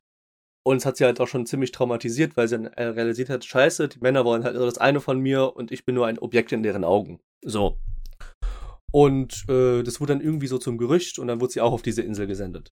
Auf jeden Fall geht es dann darum, dass die Spieler sich äh, gegenseitig mit diesen BIMs alle umbringen müssen, um äh, von dieser Insel als letzter Überlebender äh, runterzukommen. Und äh, da halt Ryota einer der besten Spieler in diesem, in diesem Betum-Game ist, was er in Real Life ja jetzt ist, äh, hat er natürlich einen sehr krassen Vorteil von den ganzen anderen Spielern, weil das halt auch entweder Leute sind, die das vielleicht mal nur kurz gespielt haben oder halt auch nicht. Mhm. Und da ist es halt dann so, dass Ryota am Anfang, wie bei vielen Animes halt auch ist, so der Protagonist, boah, ich habe gerade eine krasse Waffe, aber ich will sie halt nicht einsetzen, weil es gibt auch einen friedlichen Weg, so, wer kennt das halt nicht, ne? Und er dann so, boah, komm, ich äh, versuche mir irgendwie so eine Gruppe zu bilden, weil er lernt dann noch zwei, drei Leute kennen die ja dann halt unbedingt, äh, die friedlich halt in Sinn, im, im Sinn sind. Und er sagt sich so, okay, cool, wir machen eine Gruppe und versuchen äh, halt vom Ding her äh, dieses Spiel zu stoppen und uns nicht gegenseitig abzuschnetzeln. Und da gibt es dann auch noch die andere Seite, wie zum Beispiel den, äh, äh den Kosuke Kira. Das ist so ein kleiner 14-jähriger Bengel, der seinen eigenen Vater direkt am Anfang gekillt hat, wo sie auf diese Insel gelandet sind, weil er einfach die Menschheit Abschaum findet. Er sagt Schmutz, alles und ich kill jeden alle und er ist derjenige, der halt richtig krass darauf fokussiert ist, alle abzuschlachten. Und ja, dann später im Verlaufe des Animes, Abfolge 4, 5 oder so, trifft dann Ryota auf diesen Kira und dieser Kira hat halt erstmal einen Vorteil, weil Ryota halt einfach nicht kämpfen will. Und dann ist das Ding halt so, jeder der Spieler hat halt so ein in der Handfläche so so ein Chip in, ähm, in ähm, wie heißt das? Implantiert platziert bekommen, wo dann so ein kleines Sendesignal kommt, also so ein Scan rund um so 30 Meter oder so. Und den kann man halt nutzen, um zu gucken, okay, wenn sich was bewegt, äh, wenn sich was bewegt, sieht man das auf diesem Scan, wenn diese Person stillsteht, halt nicht. Und dieser ja, Kira hat das halt. So wie halt so ein Bewegungsradar auch. Genau, so genau, ein Bewegungsradar. Okay, ja. Genau, genau. Und dieser Kira hat es halt ausgenutzt, um diesen äh, Ryota zu finden in Ryota war am Anfang richtig scheiße. Er hat nichts hinbekommen, gegen zu kämpfen, weil er halt nicht kämpfen wollte. Bis er dann realisiert hat, okay, der meint extrem ernst. Und dann hat er wirklich diesen, diesen Protagonist, ich muss jetzt diese meine OP-Fähigkeit einsetzen. Also er hat diesen Jungen zwar nicht getötet, aber er hat halt wirklich so, so gespielt, weil sein Kopf so verwirrt war von dieser ganzen Situation, was ist jetzt echt, dass er selber dachte, er wäre der, der Charakter in-game von Betum und hat dann halt wirklich seine Fähigkeiten so eingesetzt, um diesen Kira halt wirklich wie einen, wie einen kleinen Menschen auszusehen. Also wirklich, er wurde komplett zerstört von äh, Ryota. Und dann gibt's halt noch weitere Leute, dann gibt's dann auch noch dementsprechend Loot, gibt es da, den man so Loot-Drops kommen dann jeden Tag zweimal, wo halt Vorräte, weitere BIMs, ETC, Medikamente drin sind. Mhm. Und die müssen sie dann halt erbeuten. Also ja. ja. Es ist, es ja. ist wie so ein Battle Royale-Spiel halt. Genau, ja, ja genau. Und äh, ja, ja, Die, die Vorlage macht ja Battle Royale der Kinofilm aus dem Jahr 2000, ne, aus Japan. Habt, äh, habt ihr den eigentlich schon mal gesehen? Wollte ich nee. gucken. Habe ich immer noch auf meiner Watchliste. Es ist extrem, wie einige der Serien sich wirklich genau an das Schema halten, das im Battle Royale gemacht wird. Im Original Battle Royale Film ist es so, dass es eine dystopische Vorstellung ist der Zukunft, wo die Jugend im Endeffekt zum Staatsfeind Nummer eins wird, weil sie alle halt rebellieren, sich nicht mehr an die Regeln halten und etc., weil halt das Leben im ja so schlecht geworden ist in der Gesellschaft, dass die Jugend keine Zukunftsperspektiven äh, mehr haben. Also sehen, gehen sie alle gegen Regeln. Und äh, das ist so eine Extremreaktion ist, dass man zur Abschreckung Jugendliche zwingt, dieses Battle Royale zu spielen, um dann die anderen Jugendlichen unter Kontrolle zu bereiten. So richtig so dystopische, diktaturmäßige Vision, ne? Und es ist ein sehr brutaler Anti mit, äh, Film mit sehr vielen Antikriegs-Messages äh, drin. Und das im Endeffekt hast du in Batum ja das Ähnliche, ne? Das sind lauter ja, genau. gesellschaftliche Außenseiter, die genau. nicht in das äh, sozusagen Bild von einem, ja, äh, ordentlichen Bürger passen, und deswegen da dahin geschickt werden. ist, und äh, auch im Original Battle Royale tun sich viele um den Hauptcharakter zusammenrotten, um irgendwie das Spiel ähm, davon zu kommen, das auszutricksen, damit sie nicht Leute töten müssen. Weil ähm, im Original Battle Royale ist es eine ganze Schulklasse, die sich gegenseitig töten muss. Die kennen sich also alle, die Leute. Oh, das, ist natürlich schwieriger krasser macht. Ne? Hier mhm. ist das alles vermischt mit der Idee eines Spiels, eines Computerspiels. Und äh, Betum kam ja auch vergleichsweise lange später raus. Battle Royale hat eine ganze Menge äh, Nachahmer inspiriert, aber der kam von 2000. Das ist ja fast zehn Jahre später, als dann ja. Betum so richtig dann der hier Anime losging. Kam ne? 2012 raus und der, der Manga 2009. Ja, ja. Ja, und, und aber ist, ist noch relativ früh, damit habe ich auch schon das Gefühl, der Manga, weil was, was so ähm, Battle Royale-Klone angeht. Ja, gerade jetzt, sehr wo, lange, gerade sehr wo beliebt, dann ne? das, das, die, das im Videospielbereich noch größer geworden ist, gerade dann kann man noch mal ganz viele neue ähm, dazu. Ja, klar. Das war aber erst äh, dann nach 2012 hm. tatsächlich, ne? Ja. Weil das war ja doch so, dass es aus den Mods von Arma 2 entstanden ist. Arma ne? 3 Mods war das, glaube ich, sogar erst. Nee, ich dachte, das war Arma 2 mit, also original mit Daisy, ne? Ja, ja. Oder Days. Das war Arma 2, ja. Das war Arma 2. Und aus Daisy ist doch das Battle Royale-Genre heraus entstanden. Weil sie dann im Endeffekt ah. Daisy mit bestimmten Regeln auf bestimmten privaten Servern so gespielt haben. Und dann, ja, dass du zum Battle Royale im Endeffekt irgendwann mal dann gekommen bist, weil es halt also, beliebt war ohne Ende. Und das war irgendwie 2012, dachte ich, so um die rum. Ich wüsste nur, dass diese, die, die Leute, die PUBG dann gemacht haben, ja, die PUBG haben Arma 3 Mod vorher gemacht. Das ja, stimmt, Arma 3 war ja auch, war. Arma 3 ist ja 2011 schon rausgekommen. Mhm. Ich schätze mal, dann ist es schon rübergeschwappt auf die andere Engine. Ja. Logischerweise, ne? Die Leute nehmen halt das Neueste und ist jetzt auch Ist jetzt auch unwichtig. Auf jeden Fall, coole Sache, dass das Ding da rausgekommen ist. Im Endeffekt die Brücke ist zwischen den alten ganzen Todesspielen, die von Battle Royale äh, inspiriert wurden und wo es heute noch genug Anime gibt, und dann halt dem Battle Royale als Videospiel. Deswegen, es sitzt irgendwie in der interessanten Ecke, ne? Ja. Das Gerät, zeitlich gesehen. Ich finde es auch irgendwie auch ganz witzig, weil wenn man das, das, das Cover von, von de, also das japanische Cover von ähm, dem Bitum Manga hat oben rechts dann noch die Xbox. Ja, ja, genau, 27, ja, das ist cool. also es ist auch noch eine, eine Referenz auf die Xbox der Zeit, was aus japanischer Perspektive eigentlich ganz witzig ist, weil da keiner eine Xbox hat ähm, und, und, dann, dann hast du seit 2018 mittlerweile eine Fortsetzung anscheinend mit Doom U18, wo es dann um jüngere Figuren geht. Ähm, und da ist dann oben links die X1. so, die entsprechende neue Xbox referenziert da drauf. Oh mei, oh mei. Also, puh. Also der Manga ist ja ziemlich lang gelaufen, ne? Der Neun Manga ist aber lang. auch, ja, wie gesagt, also 27 Der Manga- Kapitel. Ist halt extrem, also das sind halt alles so diese, wie heißt das, diese Ultra, Ultra-Bücher, die sind nicht so gut, normal groß wie Mangas, sondern ein bisschen größer als die Mangas, Ja, in von der Deutschland Länge ist, her. das, ist das als diese 2 in 1 rausgekommen. Mhm, Genau, okay. und äh, wie gesagt, also das, äh, das Gute ist auch, das habe ich ja auch schon mal einmal, ich glaube, außerhalb des Podcasts oder so erwähnt, äh, der Mangaka hat dafür entschieden, zwei unterschiedliche Enden zu machen für den Manga geschrieben. Stimmt, Extra ja. hat er sich ja Okay. gemeint. Und, das, stimmt. und ich muss echt sagen, also die zwei verschiedenen Enden hätte ich erst mit nicht gerechnet. Aber die sind von der Erzählweise, wie sie halt auch von der Insel später entkommen, extrem gut gemacht. Weil Hm. das, das, ich, das Ende, also das gute Ende hat mich mehr befriedigt als das schlechte Ende, weil, ja, gut, okay. Weil das Ding ist, es gibt in diesem Anime, schrägstrich Manga, eine Romanze zwischen äh, Ryota und Himiko, die zwar sehr langsam beginnt, weil Action, Action, wir müssen uns alle töten, aber sie ist da. Und das hat man auch im Anime sehr gut versucht zu übermitteln, irgendwie. Hat es auch mal hinbekommen, aber es ist eine gute Romanze gewesen zwischen den beiden. Und das war auch dann wieder so, das hat, das hat der Mangaka auch nicht aufgegeben, so wie er das auch dann fortgeführt hat. Oh. Ich Also- meine, nur der Manga hat leider einige sehr ekelhafte Sexualisierungen Ja, ja, von den das schon. weiblichen Ja, Hauptfiguren. stimmt. Es wird sehr sexualisiert damit umgegangen, also es wird immer sehr viel Was vor allem dann in dem Kontext, dass die weibliche Protagonistin fast vergewaltigt worden wäre und ähm, Ja. sehr seltsam ist. Weil das Ja, auch, das soweit ich weiß, wird die Szene sogar sehr explizit gezeigt. ja, das ist aber und sie wird irgendwie sich- Standard, ne? leider Gottes, weil das ist ja, gehört alles in den Bereich von Exploitation. diese Ja, Werke, das ne? ist, Die das, ja, das ist sowas. Die meisten Todesspiele sind auf Exploitation gemacht. Also so übertrieben und so aufmerksamkeitsheischend, dass es eigentlich kaum noch ernst zu nehmen ist. Es ist irgendwie wie, schon, das ist Trash. Ne? Wer, wer Bock hat auf Trash, da kommt er mit gut hin. Ne? Ja. Also wie Aber gesagt, sag auch der mal- Manga, ja.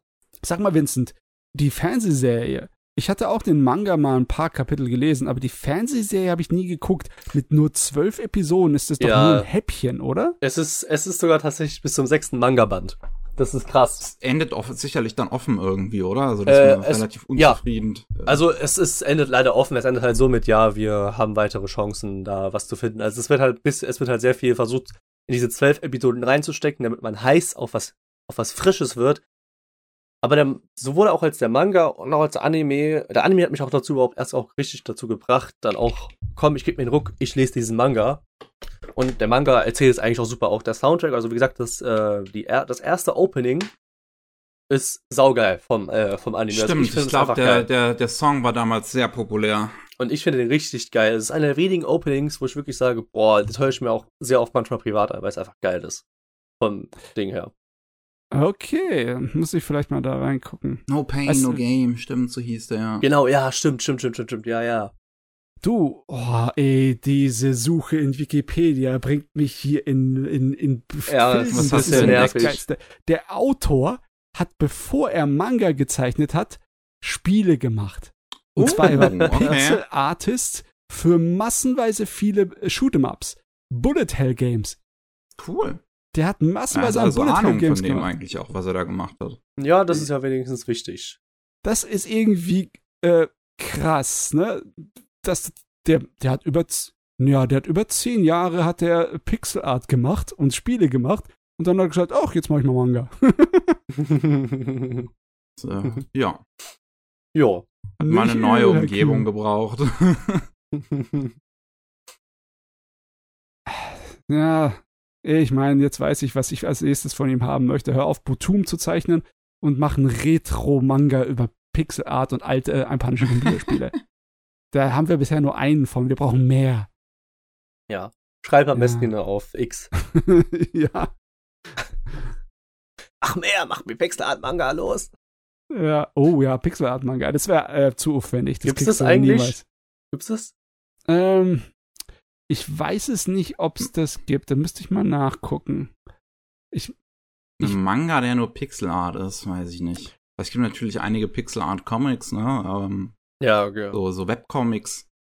Mm, Ähm, ich versuche mir gerade vorzustellen, wie es funktionieren würde, weil es ist, ist nicht ja unbedingt so, als wäre das unmöglich, ne? Mhm. Nur ich weiß nicht, ob es eine Software gibt, die erlaubt es dir schnell und äh, zügig zu machen. Weil bei meisten Software heutzutage haben nicht wirklich gute Unterstützung für Pixel Art und du Ich musst meine, kennst irgendwie du, kennst du das Spiel World passen. of Horror? Mhm. World of das schon mal- Horror. Nee, aber. Ähm, weil das imitiert in Pixel Art den Stil von Junji Ito und das funktioniert eigentlich ganz cool. Ah ja, das benutzt die 1-Bit äh, Macintosh-artige Pixelkram, ne? Ähm, okay, aber das Ach, ist, so ja, das. Dieses Stil von Macintosh, das ist schon wieder noch ein bisschen was anderes als zu dem, was ich mir von, von Manga vorstellen würde, aber oh, vielleicht wird es so gehen, weil das geht, dürfte technisch möglich sein. Das dürfte nicht so extrem sein. Nur die Frage ist, ob so ein Manga dann funktionieren würde, groß. Obwohl, Ja, natürlich, klar, aber vielleicht ich würde ja es mir anschauen. Ja, du wirst es, du wirst es holen, warte. Ich liebe Pixel. ja, Jo, ich würde sagen, Jo. wir machen an der Stelle, aber dann jetzt mal eine Pause. yes. Yes. Bin schon eine Weile drin und sehr viel davon war, wie ich über Yu-Gi-Oh! gesprochen habe. Und ich habe noch ein paar Dinge. Ach, das kann passieren. Na gut, äh, ihr hört uns in einer Sekunde wieder. Bis gleich. jo, bis Jo. gleich. Wir sind wieder da beim 216. Anime Slam Podcast. Und ich rede jetzt mal über was anderes als Yu-Gi-Oh! Uh, Ja, Skandal. ganz, ganz tapfer. Und zwar rede ich über die Serie Oku. Die Inner Chambers oh, ist war auf Neues. Ne? Netflix rausgekommen im Ende Juni. Ähm, ich möchte direkt von Anfang an eine kleine Content-Warnung aussprechen. Es ist eine Serie, in der es sehr viel auch um das Thema Vergewaltigung geht und ich ein bisschen drüber reden muss, weil es halt viel in der Story vorkommt. Ähm, wem das also unangenehm ist, kann in die Beschreibung gucken. Da gibt's Timestamps für den nächsten Titel. Ähm, Oku, die Inner Chambers, spielt in der Edo-Periode und ähm, am Anfang der Edo-Periode, das ist ja ne, die Periode, wo die Japaner sich abgeschottet haben vom Rest der Welt. Ähm, und ähm, am Anfang davon bricht eine Krankheit aus, die ähm, ja Pocken, so, so rot, äh, Rotgesichtpocken irgendwie genannt wird. Und ähm, die junge Männer nur befällt und umbringt. Ähm, also es ko kommt wirklich dazu, dass sehr viele Männer in Japan sterben und ähm, auf die Bevölkerung irgendwann halt im Prinzip nur noch auf alle ähm, vier bis fünf Frauen kommt ein Mann. Hm. Und ähm, das, die, die Struktur von der Serie finde ich dabei ein bisschen interessant. Das erinnert mich dabei so ein bisschen ähm, an äh, die erste Staffel von dem Rakugo-Anime, weil das sind zehn Folgen. Die erste ist in Spielfilmlänge, also 80 Minuten. Okay. Ähm, und die ist aus einer späteren Perspektive erzählt, so ein bisschen ähm, in der Edo-Periode bereits drin, irgendwann im 18. Jahrhundert, glaube ich, ähm, wo eine neue Shogu Sh- Shogunin an die Macht kommt, ähm, weil die ursprüngliche Bloodline ist irgendwie jetzt die letzte Shogunin, die war irgendwie sieben, ist an irgendeiner Krankheit gestorben und jetzt kommt eine, die halt als Daimyo, ähm, wo bereits aktiv war, also über einen über eine Präfektur bereits geherrscht hatte und äh, dann zur Sh Shogunin befördert wird. Und ähm, ja, klar, man, man sieht dadurch direkt, es ist jetzt ein bisschen frauendominierter, die Welt, die Politik. Ähm, ganz oben an der Spitze haben wir halt eine Frau und die hat die, die Oku, wo ähm, es nur Männer gibt. Ganz, ganz viele, die halt alle für die Shogunen zur Verfügung stehen, für private Dienste. Und ähm, wir, wir haben einen jungen Mann, der ähm, sich freiwillig an ein bisschen unschönere Frauen prostituiert. Ähm, der verlangt auch gar kein Geld oder so, oder ich glaube nur relativ wenig Geld so von diesen Frauen, weil es halt ähm, äh, dadurch, dass es halt so wenige Männer dann auch nur noch gibt, ähm, haben es halt ein bisschen unschönere Damen schwer, ähm, oder äh, auch schon ältere Damen oder behinderte Damen oder sowas halt schwer, einen Partner zu finden. Ähm, und äh, flehen ihn dann an, hier kannst du nicht mit mir schlafen, damit ich ein Kind bekommen kann. Ähm, geht also, finde ich auch tatsächlich ganz ähm, interessant mit dieser Situation dann auch um. Wir haben so ein, so ein, so ein Role Reversal dann auch in dem Sinne, dass sich Männer nicht mehr wirklich aus den Häusern trauen, beziehungsweise die Frauen die Männer im Haus drin behalten und halt äh, sagen so, hier, du sollst es nicht äh, nicht rausgehen und ich mache jetzt die ganze Arbeit. Ich gehe jetzt aufs Feld und du bist jetzt die Person, die den ganzen Tag drinnen hockt und sich ums Haus kümmert. Mhm. Ähm, so wie das ja, so, so wie es eigentlich in der Edo-Periode auch andersrum gewesen ist.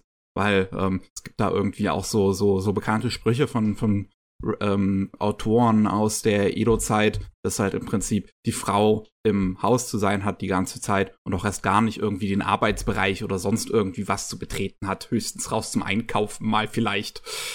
Ähm, ja, das ist eine Sorte von Sexismus, die einem bekannt vorkommt aber das war auch re regelrecht institutionalisiert in Japan. Im hm. Sinne von wegen, ähm, das war seltsam geregelt, meiner Meinung nach.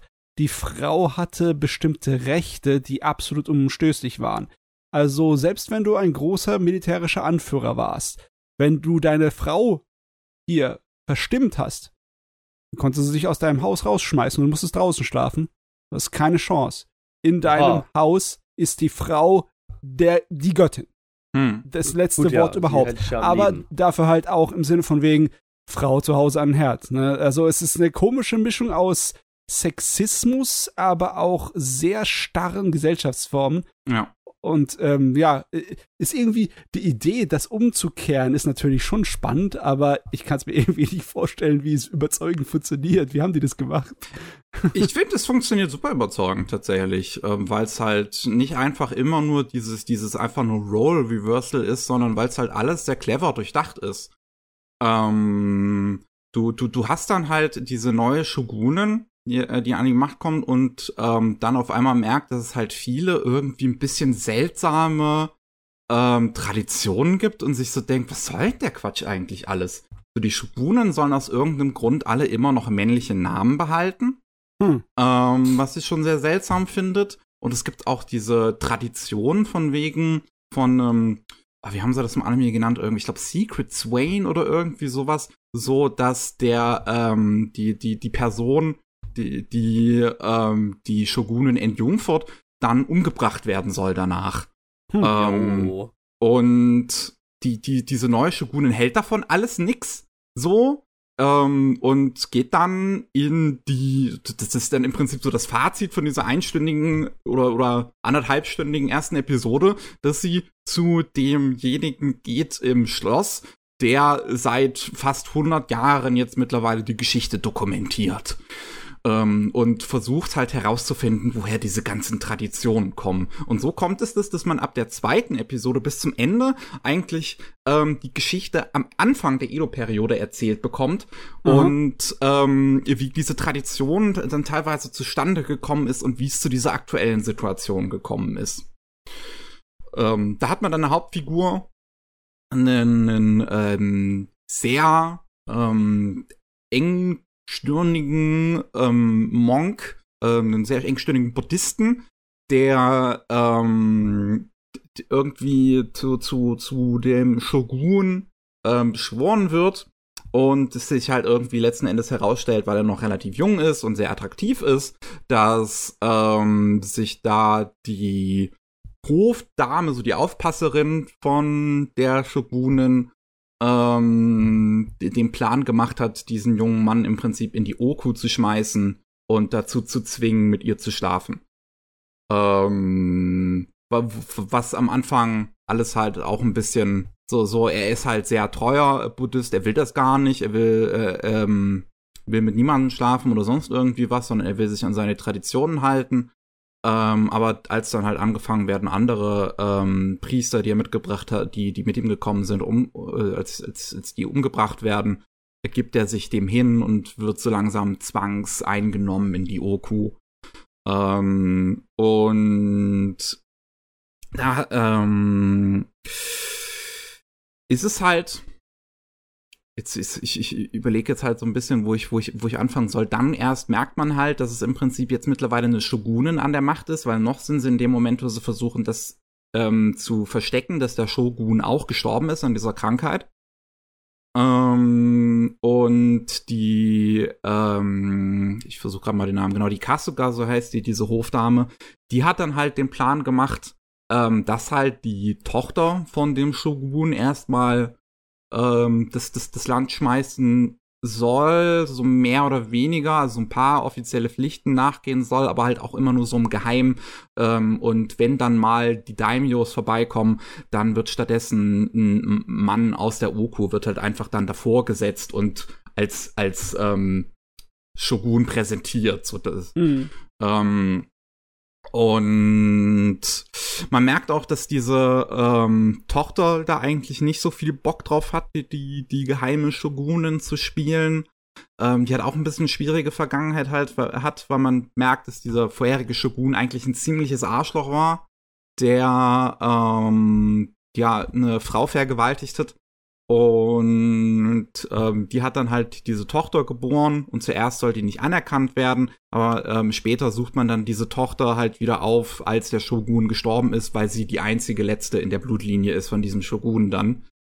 Ähm, und sie oh, selber. Das wird kompliziert. Das ja. ist volle Kanne Hofdrama hier. Das ne? ist es, ist es, ja. Ähm, sie selber ist dann auch ähm, irgendwann vergewaltigt worden von einem ihrer, ähm, ihrer Leute in der Oku, weil die halt alle selber nicht wussten, dass es eine weibliche Shogunin gibt. Und als sie die gesehen haben, die, die sind da alle ewig eingesperrt in dieser Oku und da ist dann halt einer dabei, der halt seine Urges nicht mehr unter Kontrolle hat und sie dann vergewaltigt und entjungfert. Und so wird's dann lustigerweise, ähm, kommt es dann zustande, diese, diese Tradition, dass derjenige der die Shogunin entjungfert umgebracht werden soll, weil sie dann halt wollte, dass derjenige umgebracht wird. Beziehungsweise sie selber hat ihn umgebracht und später hat sie das dann in, in Regel umgeschrieben, dass derjenige dann umgebracht werden soll. Oh Gott, Früchte. Ähm, Mann, Mann, Mann. Ja, also da sind ein paar sehr ernste Dinge mit dabei.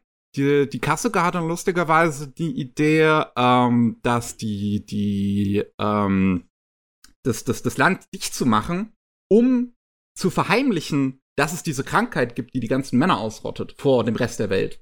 Mhm. So, also die, die, die, dieses, was jetzt in der Realität halt passiert ist, dass die Japaner halt dicht gemacht haben, wird hier so ein bisschen umgeschrieben in dem Sinne, dass die Japaner da versucht haben, das zu verheimlichen. Ähm, dass bei denen ja. so eine Krankheit rumgeht. Und so ein paar andere Aspekte kommen dann auch noch mit rein, die ich ganz interessant finde. Also auch, ähm, wo dann der Hafen, wo die Dänen noch andocken dürfen, wo der gebaut wird, wird dann später von der Shogunin entschieden, weil die da, glaube ich, selber mal vorher gewohnt hat oder irgendwie sowas. Ähm, und da sind, da sind so viele kleine Details drin, die ich wirklich ganz cool finde, wo ganz cool mit der Vergangenheit umgegangen wird ich finde, wie halt dann mit diesem Setting umgegangen wird, dass es immer weniger Männer werden, wird ganz interessant umgegangen. So irgendwann geht die Shogunin mal durch Yoshiwara, also durch eines der offiziellen äh, Rotlichtviertel. Und das ist halt komplett runtergekommen dann in dem Moment.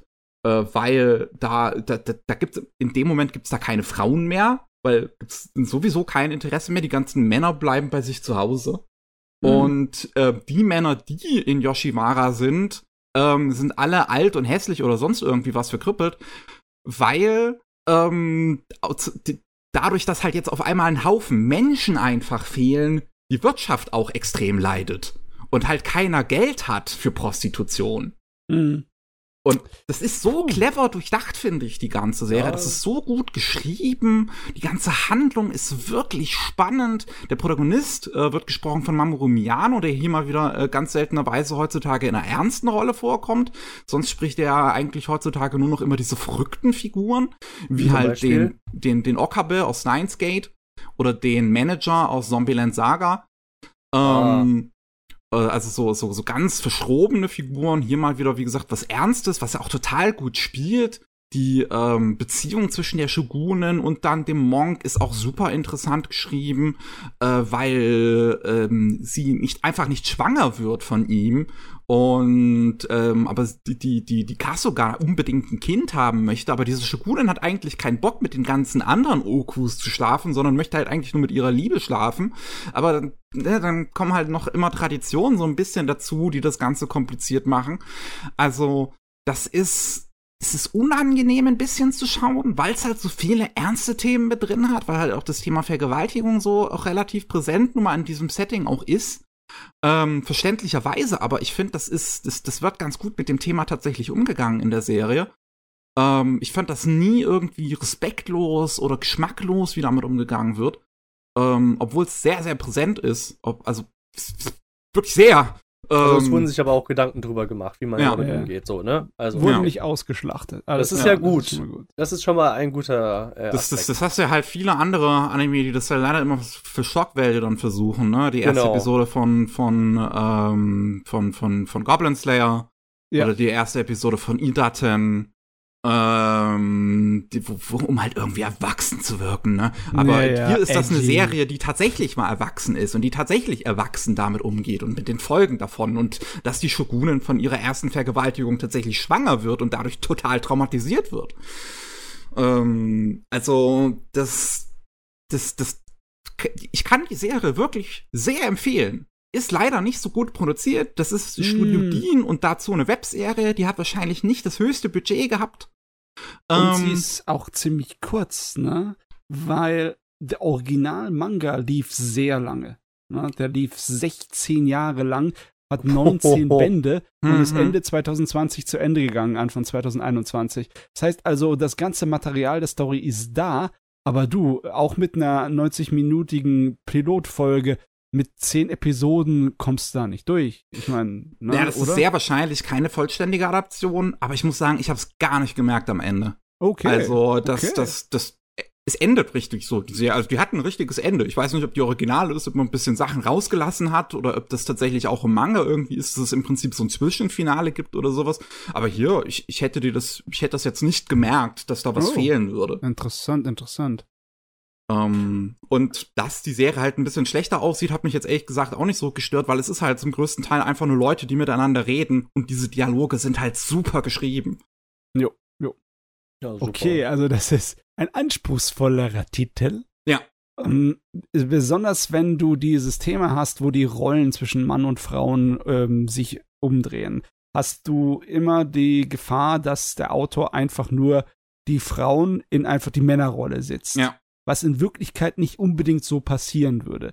Wenn du jetzt sagen würdest, die Frauen wären an der Macht, würden sie sich nicht unbedingt alle so wie Männer be behandeln, be Hm. benehmen, ne? Würden nicht den Macho raushalten lassen, unbedingt. Also eine matriarchische Gesellschaft ist nicht unbedingt einfach nur Patriarchismus, nur die äh, Geschlechter teilen sich die Hm. anderen Rollen. So ist es nicht, so läuft's nicht. Und äh, ja, es ist cool, Da dass hat die man sich in der da- Serie wirklich drum Gedanken gemacht, finde ich. Also so wirkt das überhaupt Ah. nicht.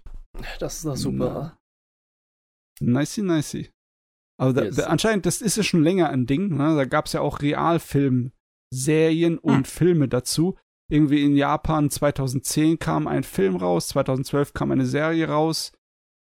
Nee, zwei sogar. und ja, es ist äh, eine Menge Zeugs dazu produziert werden. Mehr Realfilmdrama als Anime. Was irgendwie ja auch irgendwie Sinn macht. Ja, bei dem Setting auch, ja. Das Ja. ist, ähm, das ist halt was, was sich jetzt Anime normalerweise nicht so wirklich vermarkten lässt. Und deswegen ist es gut, dass dann sowas auf Netflix zumindest landen kann. Ja, aber in letzter Zeit versuchen es immer mehr Anime mit diesem vergleichsweise realistischen historischen Setting daherzukommen, ne?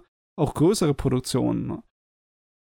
Das ist anscheinend gerade voll das Ding. Ich frage mich, es dauert bestimmt nicht lange, bevor wir eine neue Anime-Fassung äh, von der Geschichte zum Prinzen Genji haben.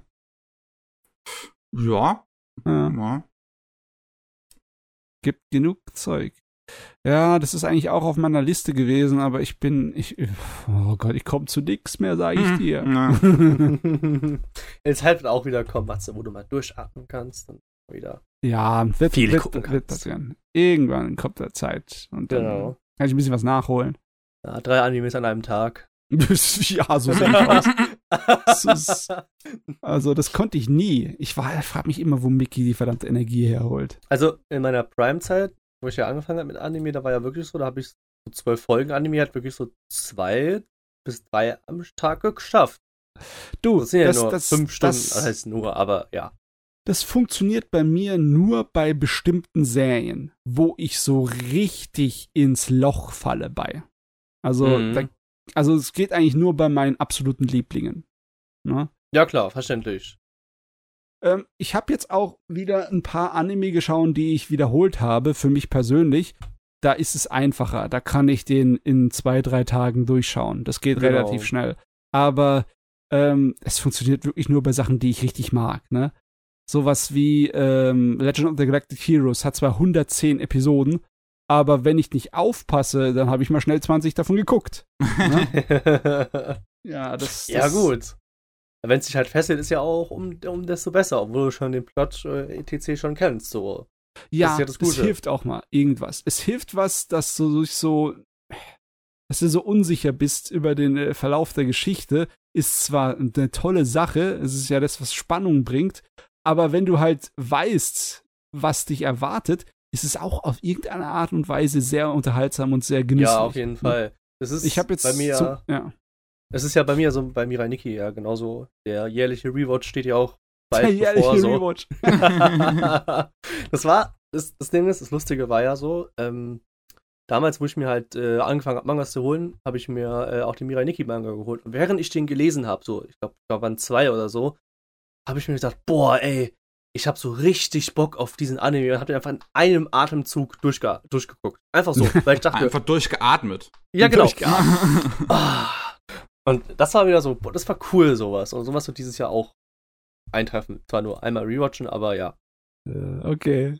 Ja, es gibt ja auch einige Leute, die haben ihre Lieblingsbücher, die sie einmal im Jahr mindestens Genau. lesen ne, und so. Ähm, nee, so haft ist es bei mir nicht. Aber ich habe dann, äh, weil halt jetzt auch, ich glaube, dieses Jahr ist es noch die zweite Staffel dazu kommen soll, My Dress Up Darling nochmal nach äh, wiederholt. Kommt Und- dieses Jahr die zweite Staffel? Ich Kommt glaube, nee, die Ich glaub ändern nicht, erst nächstes nein. Jahr. Also ich glaube, noch hat die gar kein Datum. Echt? Oh nee. Jetzt, du umsonst ich weiß nicht, aus irgendeinem Grund habe ich es im Hinterkopf und habe gedacht, ah, ich könnte mal wieder die erste Staffel gucken, wenn ja bald die zweite guckt, kommt, ne? Ja.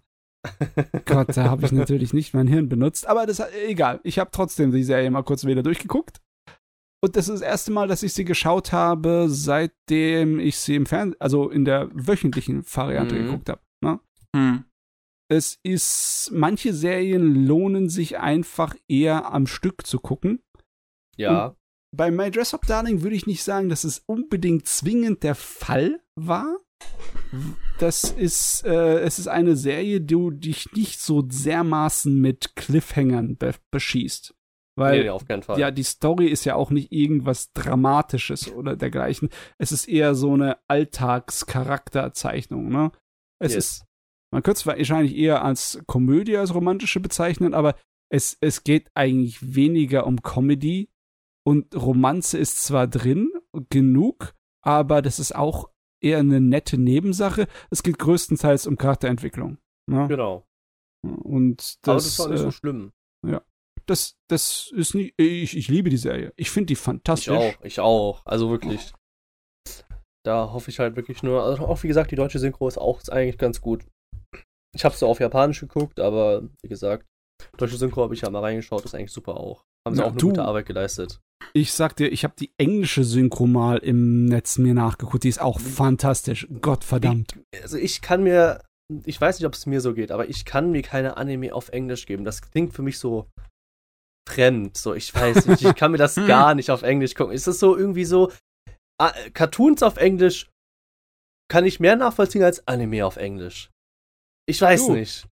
Das, da komme ich aus der anderen Ecke. Ich äh, hatte eigentlich eher gedacht, als ich angefangen habe, Anime zu sammeln, dass ich erstmal gucke, englische Sachen hole ich Mhm, mir. mhm. Weil logischerweise, ich habe mir gedacht, wenn es außerhalb von Japan rauskommt, dann gibt es es nur in Englisch. Ich meine, auf Deutsch gibt es so gut wie nichts.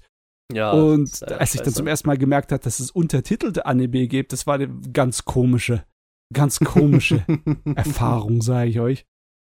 Ähm, aber okay, My Dress Up Darling ist, äh, geht um Cosplay für all die Leute, die es nicht kennen. Und es geht nicht nur um Cosplay, es geht eigentlich darum, wie man in einer Gemeinschaft von Leuten, die irgendwie deine Interessen respektieren, richtig aufblühen kann als Person.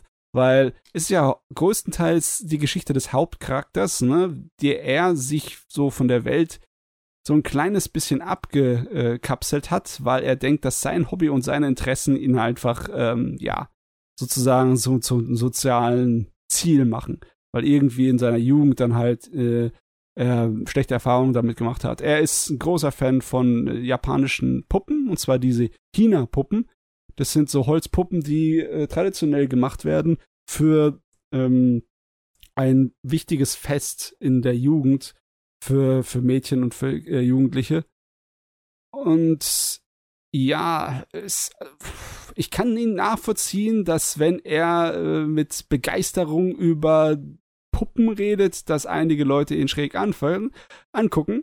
Aber seine Befürchtungen sind natürlich vollkommen unbegründet, wenn er dem Mädel unserer, unserer Marin Su, unserem, unserem großen, ähm, wie soll ich sagen, der Anziehungspunkt des ganzen Animes, ne? der große Sales Point davon, wenn er betrifft, weil die, äh, die stört es überhaupt nicht. Die hat eine Offenheit, die ist unglaublich und sie ist auch selber ein totaler, absoluter Nerd die keinerlei Grenzen oder Scham oder sonst was kennt.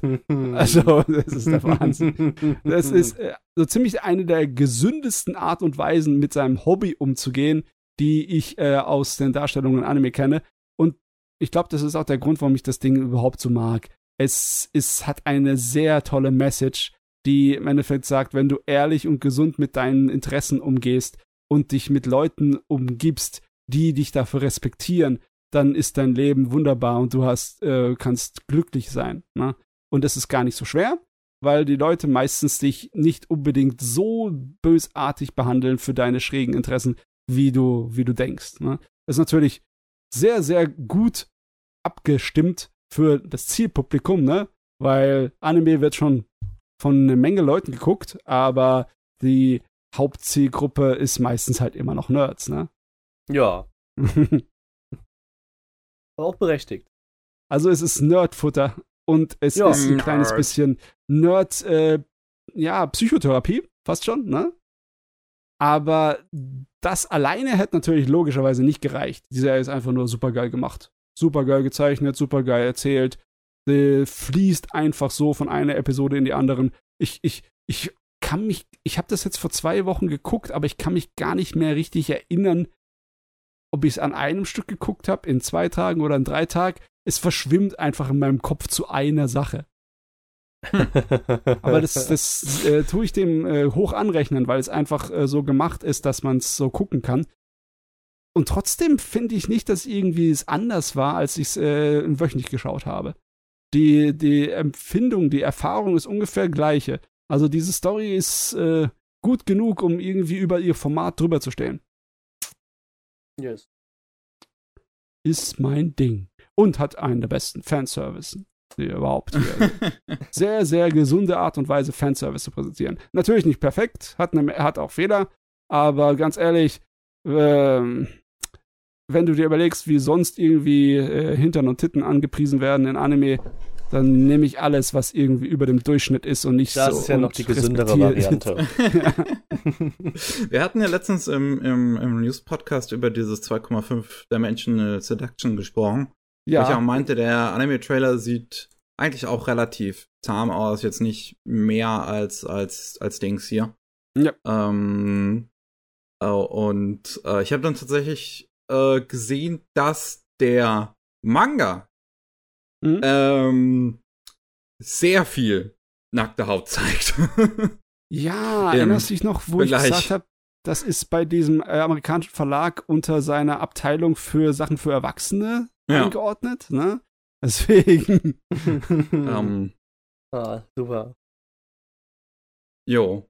Das jo. ist auch, wenn ich das so von, von dem, was ich gesehen habe, ähm, halt auch eher auf die Art und Weise gezeichnet und geframed, wie man es sonst von edgy Manga kennt.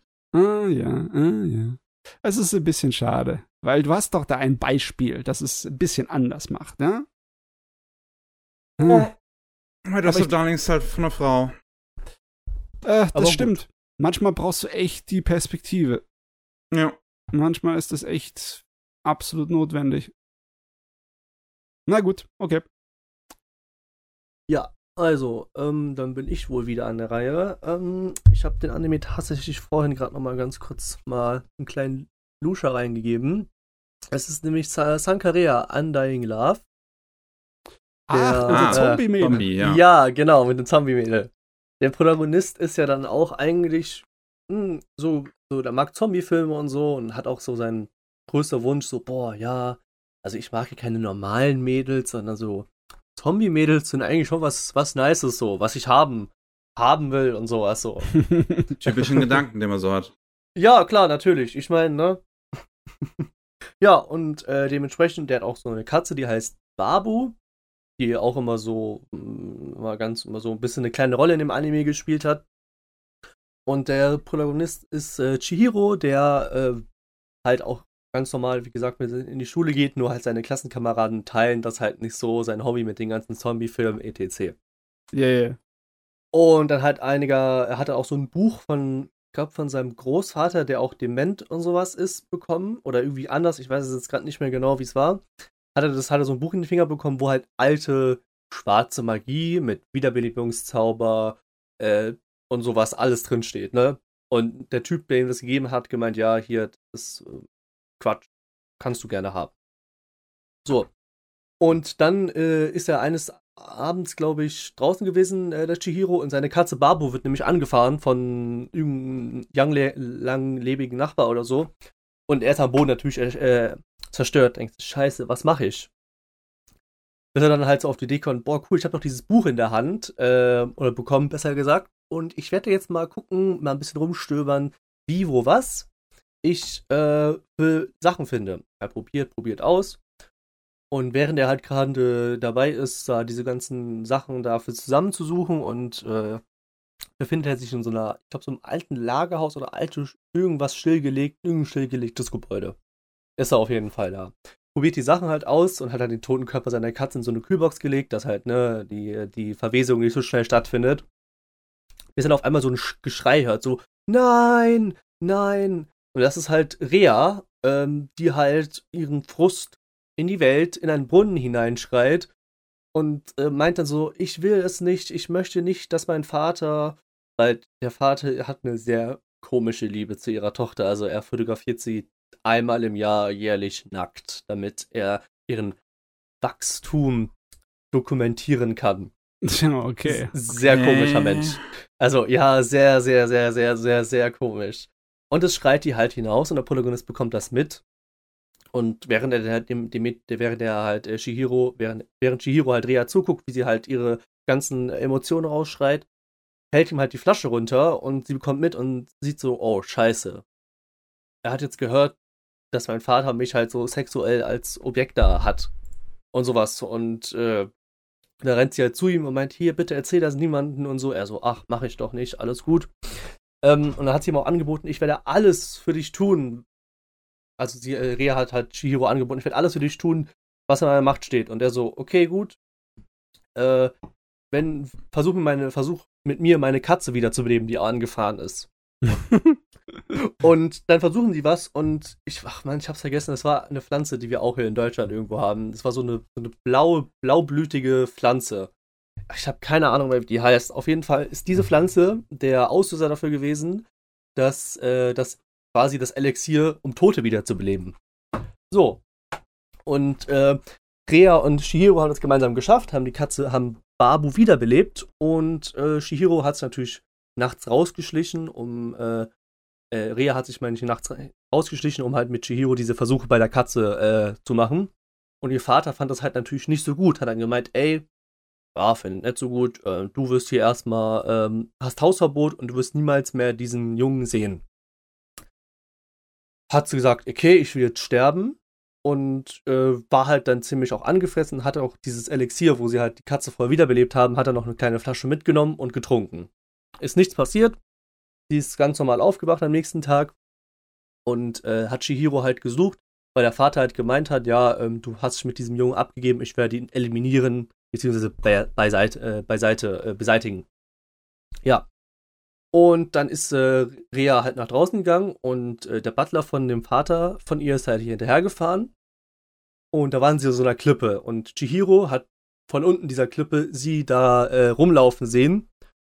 Und da kam halt der Vater hat gemeint, ey, du kommst jetzt sofort mit, du treibst dich hier rum, was machst du hier?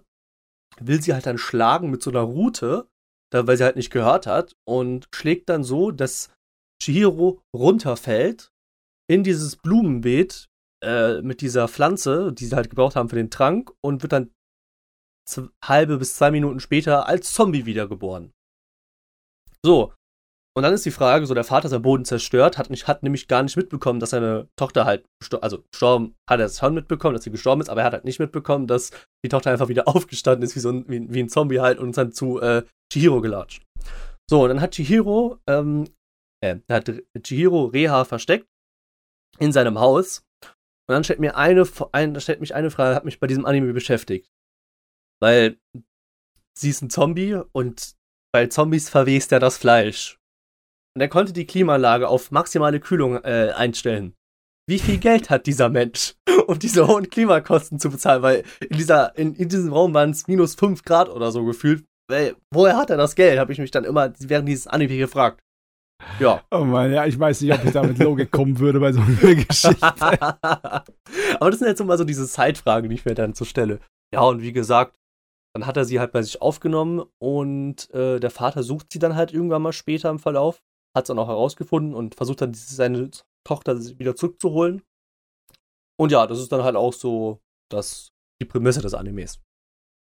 Von mir okay. bekommt er eine, äh, eine solide, was sage ich, 8 von 10? Ja, so sage ich das. Yes. Ja, bei dir ist 8 von 10 solide. Ne? Also ich, ich, ich kann mich noch erinnern, dass es ganz nett war, die Story, besonders wenn sie halt dann ähm, Zombie-Kraft hat und viel stärker genau. ist, ist ein Durchschnittmensch und dann versuchen sie ein paar äh, Gangster zu entführen, um sie für Geld zu verkaufen. Und oh. sie reißt einfach die, die Bank, die Parkbank ja, ab, ne? Genau, und stimmt, wedelt sie rum. Keiner hat eine Chance Aber gegen das, sie. Wegen diesen Gangstern, das war folgendes Problem, weil sie waren in diesem, äh, in diesem Tag bei der Mall und es war 40 Grad draußen und Zombie und heißes Wetter ist keine gute Kombo gewesen. Ja, und da hat sie halt die Gangster da verprügelt und so. Aber ja, das war ganz cool. Ja, es ist eine Variante logischerweise von dem, der magischen Freundin, ne? Und bei genau. vielen äh, Mangas oder Stories von der Sorte fällt halt die magische Freundin irgendwie aus dem Himmel, ne?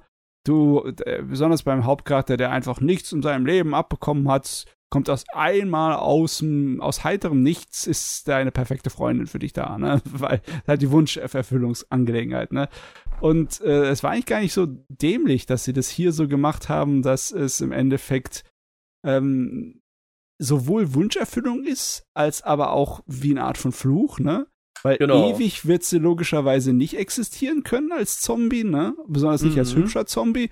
Und äh, es ist äh, logischerweise nicht einfach in seinem, äh, in seinem Schoß gefallen, ne? Es ist einfach nur durch, äh, ja, okay, es ist im Endeffekt dasselbe, weil wenn es durch Zufall passiert oder durch sonst etwas, aber ich weiß gar nicht, wie das Ding zu Ende gegangen ist. Ich glaube, ich habe es nie zu Ende Der, geguckt oder ähm, gelesen. Chihiro hat gegen den Vater ein Fechtduell gemacht und ihm davon zu überzeugen, dass er, ich glaube, gut genug für seine Tochter war. So okay. war das Ende vom Anime. Das ist auch irgendwie untypisch für so äh, magische Freundin-Dinger. Ja, ist es. Ähm, hat, hat er den Vater wenigstens den Arsch verprügelt? Ja, ja. also am Anfang hat er aufs Maul bekommen und dann äh, hat äh, Shihiro ihm dann hier gezeigt, hier komm, ich glaube, er hat ihm ein paar Stiche gegeben. Ich glaube, er hat ihn auch getötet, aber ich Angaben gerade ohne Gewehr. Ich bin ja nicht mehr sicher. Irgendwie nicht so wichtig. Aber äh, das ist natürlich, äh, das Ding ist zu Ende, ne?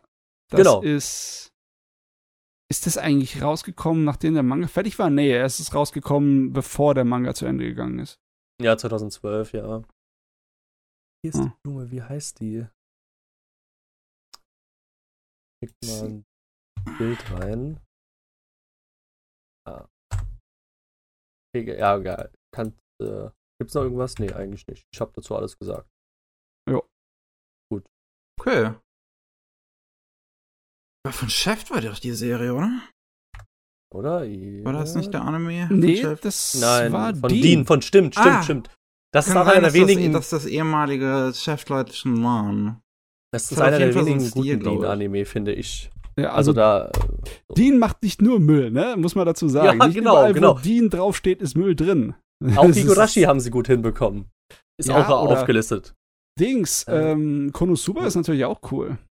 Steht Ja, auch auf jeden Studio Fall. Dean drauf. Und Fruits Basket. Es kommt halt Ja. auch immer darauf an, welche Leute dahinter halt sind. Ne? Ja, ja. Studionamen sind manchmal echt nicht so hilfreich.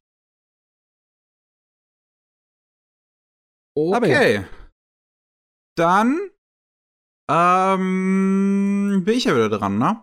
Yes. Was habe ich denn? Was habe ich denn noch als, als, als nächstes? Ach, stimmt. Ich habe mich, ähm, so möchte ich es mal nennen, mit Gundam Thunderbolt beschäftigt. Beschäftigt. Schon wieder ein Gundam. Beschäftigt. Ja, Gundam ist Gundam. Ich, ich, Gundam ich habe oh, ich hab meinen Gundam-Kick einfach nochmal gebraucht, ja.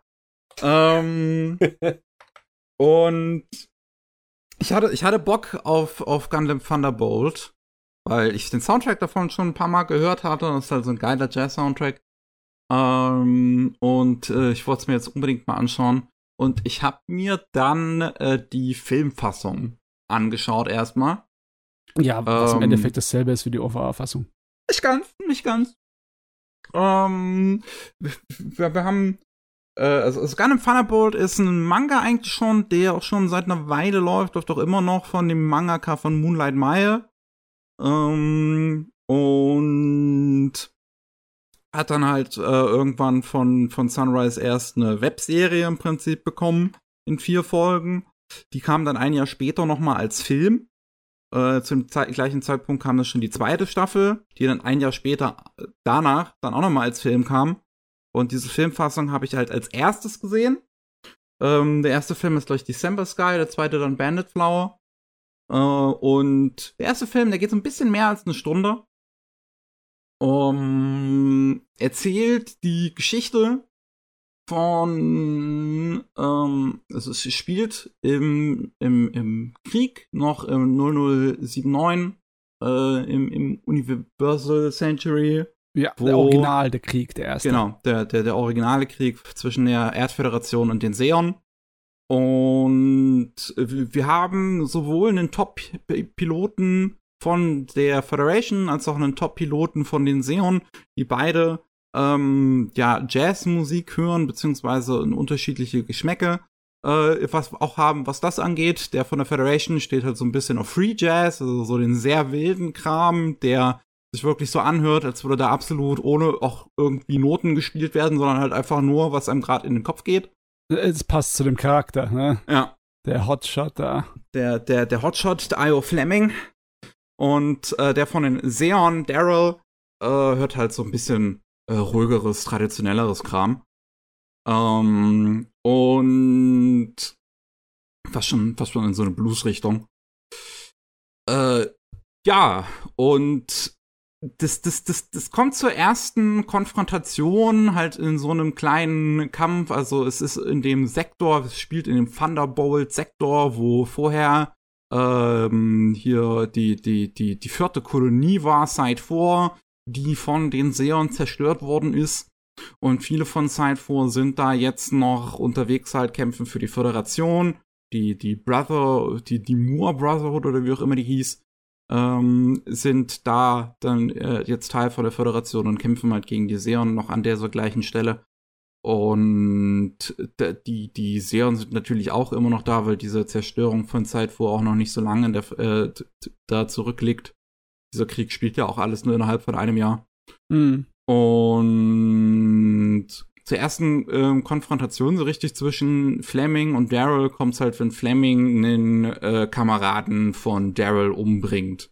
Als äh, der erst losgeschickt worden ist und relativ einer der ersten war, dessen Mecker abgeschossen worden ist, aber das Cockpit hat überlebt und er hat es dann geschafft, ähm, im Prinzip sich hinter die feindlichen Linien zu schleichen und eines der, ähm, der, der Sakus zu klauen und da den, den, den Piloten halt umzubringen. Und äh, was halt folgt, ist halt wirklich so eine Schlacht zwischen diesem einen Schiff, im, äh, zwischen dieser einen Flotte auf der Seon-Seite und der einen Flotte von der Bra äh, Moore Brotherhood, die immer mehr in den Wahnsinn wirklich driftet. Die Ja. immer roher wird, immer brutaler und das ist der absolute es ist wirklich, es ist Wahnsinn einfach beim Zuschauen. Das ist so, das, das, hat ein so gutes Pacing. Es passiert halt einfach immer wieder, dass, dass, dass, dass dieser Krieg einfach immer weitergeht und es wird einfach immer schlimmer und du willst einfach nur noch, dass es, dass es aufhört. Aber es Ja. hört nicht auf, weil das ist Krieg. Es Ähm, ist wirklich eine der besten Sachen von Gundam, den man in den letzten zehn Jahren bekommen hat. Ja. Es ist, es ist wunderbar. Ich finde es wunderbar, dass es im Endeffekt eine Nebengeschichte ist. Das Mhm. sind alles keine Charaktere, die hauptsächlich den, äh, den Verlauf des Krieges äh, bestimmen. Ne? Das ist einfach nur so ein kleines Scharmützel zwischen zwei äh, Randgruppen, die halt Teil nur des Krieges sind. Ne? Einfach nur eines der weiteren Kämpfe halt ne, alltäglich. Aber so persönlich, wie das rübergebracht wird, macht Mhm. es einen voll fertig. Ne? Es ist, es ist wirklich heftig, was da teilweise in dieser Serie alles passiert und wie die Figuren äh, einfach wie heftig die dann dra davon traumatisiert werden und alles. Du hast die Claudia, die Kapitänin von der Flotte von der Moore Brotherhood, die äh, immer mehr damit konfrontiert sieht, dass sie halt Leute einfach nur im Prinzip rausschickt und die alle nach und nach sterben und halt sie diejenige ist, die letzten Endes das Kommando gegeben hat, also die diese Leute wirklich einfach in den Tod schickt und äh, sich auch versucht mit Drogen letzten Endes voll zu bannern. Ähm, auf der Seite der Seon siehst du aber auch, dass es alles irgendwo auch immer noch Menschen sind. So, so wirklich um die, um die eigentliche Ideologie und die Politik hinter diesen beiden Seiten geht's gar nicht so wirklich in Gundam Thunderbolt, sondern Mhm. das sind, ähm, auch, auch wenn es schon so ein bisschen natürlich mit integriert ist, also man sieht auf der Seite von von der Moore Brotherhood, ne, diese, diese, diesen Klassismus eigentlich, den es da gibt bei, bei der Föderation, diesen, diesen, diesen kapitalistischen ähm, Klassismus. Also ist die, die in, in so, so, so, wie nennt man das nochmal, wenn in der Familie im Prinzip das immer weitergegeben wird, denn der nächsthöhere Rang so irgendwie. Ja, ich weiß, was du meinst, so Vetternwirtschaft mäßig. Vetternwirtschaft, ja, man, man, man sieht so die Vetternwirtschaft auf der Seite der Föderation und ähm, gleichzeitig sieht man so dieses, dieses Patriotische auf der Seite der, der Seon, das spielt schon so ein bisschen natürlich eine Rolle, aber es gerät so mehr in den Hintergrund eher von so einem wirklich persönlichen Konflikt von diesen zwei Flotten, die sich so darauf wirklich verschießen, im Prinzip, sich darauf gegenseitig auslöschen, auslöschen zu wollen Mhm. weil das Teil des Krieges halt nun mal ist und weil das auch beide Teil ihrer Mission ist. Das ist halt den Auftrag, den sie von oben bekommen haben und den sollen sie jetzt auch gefälligst durchziehen. Ja. Und äh, wenn sie es nicht machen, werden sie bestraft. Und des, dementsprechend sieht man hier wirklich relativ ja, halt normale Menschen in immer tiefer in diesen Sog des Krieges gezogen werden. Und das, das, wie heftig das teilweise eskaliert, also dass dem Daryl noch weitere Körperteile dann äh, entfernt werden. Am Anfang fehlen ihm ja nur zwei Beine. Ähm, oder dass auf der Seite der Föderation irgendwann die Kindersoldaten dazukommen. Und diese Szene, wo die dann rausgeschickt werden und die eine nach dem anderen massakriert werden und die, halt- du halt wirklich dabei zusiehst, wie die alle in Panik verfallen, weil es sind fucking Kinder, ähm, ist ah, heftig. Ja, es ist, also ungla unglaublicherweise finde ich, dass dieses Gerät weniger ähm, stressend ist für meine Nerven als bestimmte Gundam-Sachen von Tomino.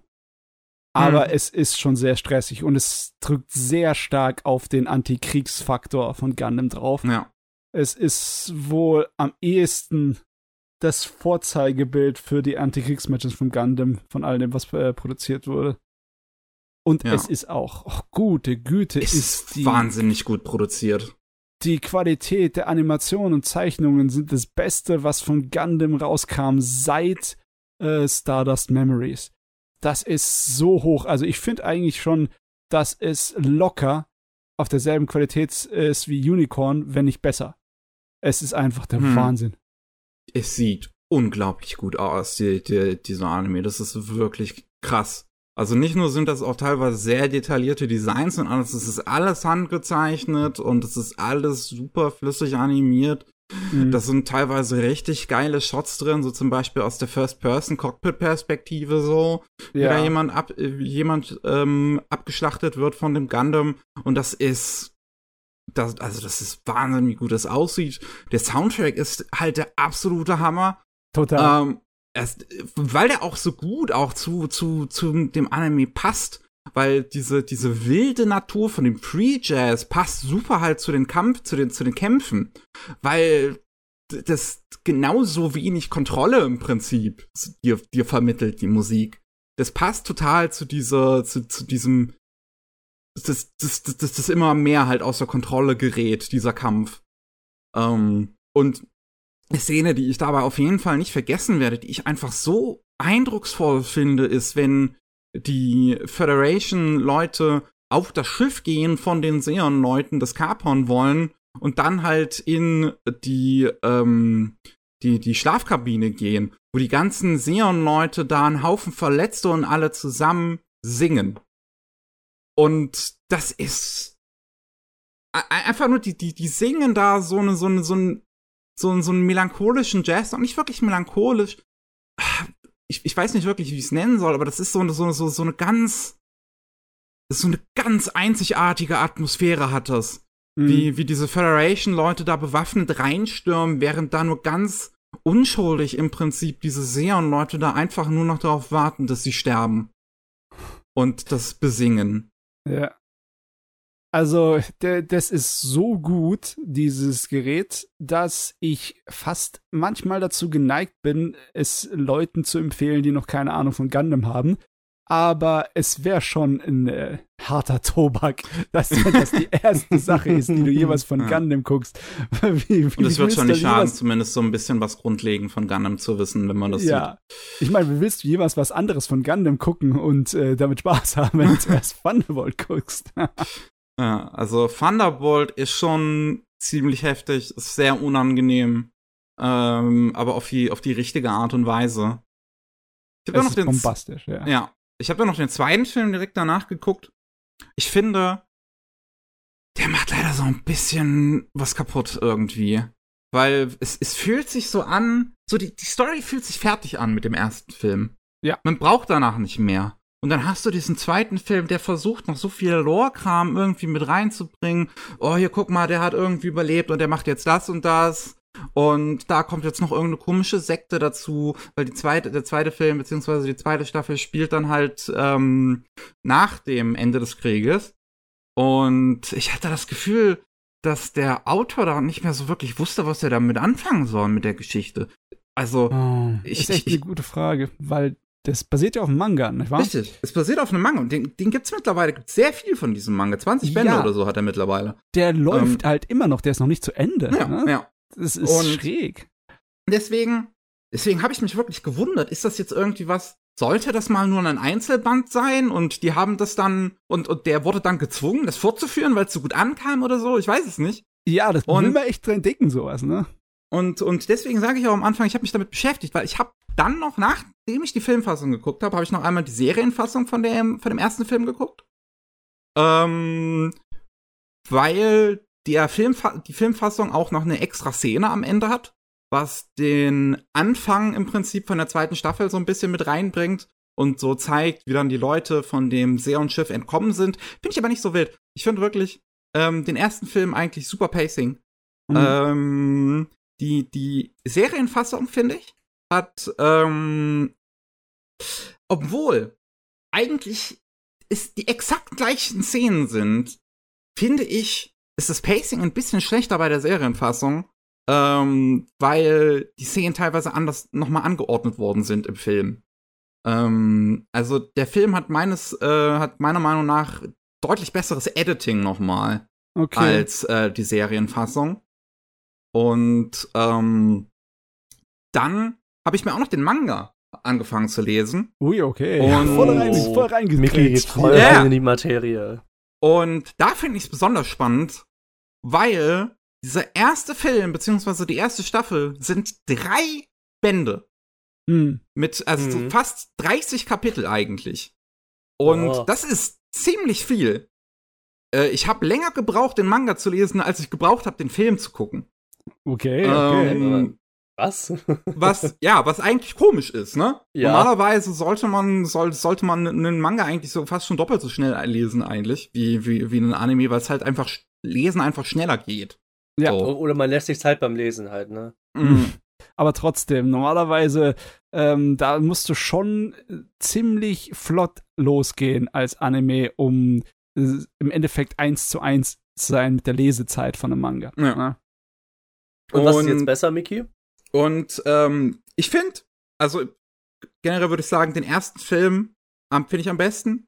Der Manga, Mhm. finde ich, hat ganz komisches Pacing, wirklich. Da sind, ähm, der, der, der Anime hat sehr clevere Entscheidungen getroffen, was darum geht, es zu adaptieren. Ein paar Szenen sind rausgelassen worden und vieles ist äh, die Reihenfolge verändert worden und ein bisschen gestrafft worden.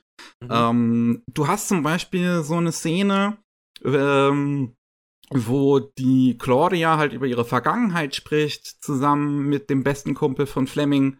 Und die kommt im Anime relativ spät, nachdem Claudia versucht hat, sich mit Drogen umzubringen. Ähm, Im Manga ist es eines so der ersten Dinge, die eigentlich drin vorkommt. Und ähm, wirkt ein bisschen out of place dann fast schon, nachdem man die äh, Filmfassung geguckt hat. Äh, weil auch die Sache, dass sie sich dann mit Drogen versucht umzubringen, auch erst wesentlich später dann kommt.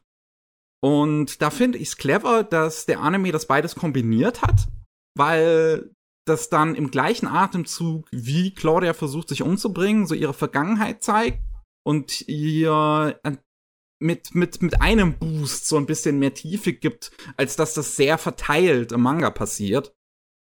Ähm, und so passiert das noch mit, mit auch irgendwie sogar ein paar Schlachten, die zusammengerafft werden. Es gibt irgendwie so, das, das, so, so, so Szenen, wo Daryl und Fleming sich halt gegenseitig angreifen und dann gehen die zurück auf ihre jeweiligen Schiffe und dann greifen die sich danach wieder an im Manga und das wird halt einfach als Einkampf dann kombiniert im Anime, ohne dass da groß irgendwie was, was, was verloren geht oder so. Das merkst du im Prinzip wirklich gar nicht. Ähm, das, deswegen, der, ich finde, der Manga hat wirklich weirdes Pacing, ein paar Dialoge, die einfach zu lang sind. Ein paar Charakterisierungen, finde ich auch, macht der Anime bessere Entscheidungen. Weil du hast zum Beispiel diesen Forscher Sexton ähm, von den Seon, der halt als absolutes Arschloch porträtiert wird. Im Manga kommt das gar nicht so sehr rüber, finde ich. Also es kommt schon rüber, dass das die Intention ist, aber der Anime zeigt es eigentlich am besten, wenn die dann versuchen zu evakuieren und er wirklich einfach einen Verwundeten wegstößt, um sich selbst ähm, eine Rettungskapsel zu sichern. Hm. Das Hm, macht der er im Manga nicht. Oh. Und weißt du warum? Ähm, nee, okay. ich weiß jetzt nicht, warum die das geändert haben, um ihm halt so, bessere Charakterisierung zuzuschreiben. Im Ja, Manga ja, geht okay. er einfach in eine Rettungskapsel. So, und Ach so, da hat sie's okay. dann. Aber gibt's mehr solcher Szenen auch noch? Gibt noch ein paar solcher Szenen. Ähm, Okay. Also, Ja. das ist natürlich cool, dass die Anime-Fassung äh, im Endeffekt ähm, so ein leichtes Remake ist von der Story. Ein bisschen Ja, so, so ein bisschen dezent, ein bisschen gestrafft, ein bisschen ein paar neue Szenen. Ähm, ich finde das wirklich gut gemacht. Ähm, also den, den Anime würde ich wirklich am ehesten empfehlen und wie gesagt, vor allem am meisten die Filmfassung, weil ich finde, die auch das beste Editing hat. Da, da fehlt nichts in der Filmfassung, oder? Von der, Nee. Allein von der Laufzeit müssten eigentlich alle Szenen von der Webfassung drin sein, oder? Alles da, da fehlt Alles nichts. da. Es hat Okay. nur ein bisschen mehr am Ende, was halt im Prinzip dann das Anfang vom vierten Volume des Manga adaptiert. Aber Okay. das finde ich auch nicht negativ, weil das im Prinzip nur noch mal diesen einen Arc im Prinzip eigentlich beendet. So Ja, nach okay. dem ersten Film kannst du wirklich aufhören, das zu gucken eigentlich. Mhm. Hm, okay. Ähm, und da, de, gerade deswegen habe ich ja auch den Manga gelesen, um halt zu, zu sehen, wie das ist. Also so, Ja, so, ja, ja. also ob das so intendiert war, dass das danach aufhören sollte nach dieser Story. Aber ähm, tatsächlich, es hört ja, die Webserie hört ja dann mit den Worten irgendwie auf, dieser Krieg ist noch gar nicht vorbei und alles. Und dann schwenkt die Kamera rüber zu der Station, die halt am Ende von der Original Gundam-Serie zerstört wird. Ähm, und das, genau das macht der Manga im Prinzip auch. Es fühlt sich so ein bisschen wie Sequel-Bait an. Ähm, und das endet ja auch genau dann am Ende des dritten Bandes. weiß ich also nicht genau, ob das dann tatsächlich so intendiert gewesen ist, dass das nur diese drei Bände mal am Anfang sein sollten. Weil so fühlt es sich wirklich perfekt an. So Hm. fühlt es sich perfekt an, wie so eine Nebengeschichte halt in diesem Universum und am Ende wird dir halt kurz angedeutet, wie dieser Krieg ja, wie dieser Krieg dann ausgeht und dass das kurz bevorsteht. Ähm, so, so ein bisschen wie Star Wars Clone Wars auch macht. Ähm, und dann, dann kommt halt plötzlich im Prinzip das vierte Volume, beziehungsweise die zweite Staffel und die Geschichte geht einfach weiter, wo sie nicht weitergehen sollte.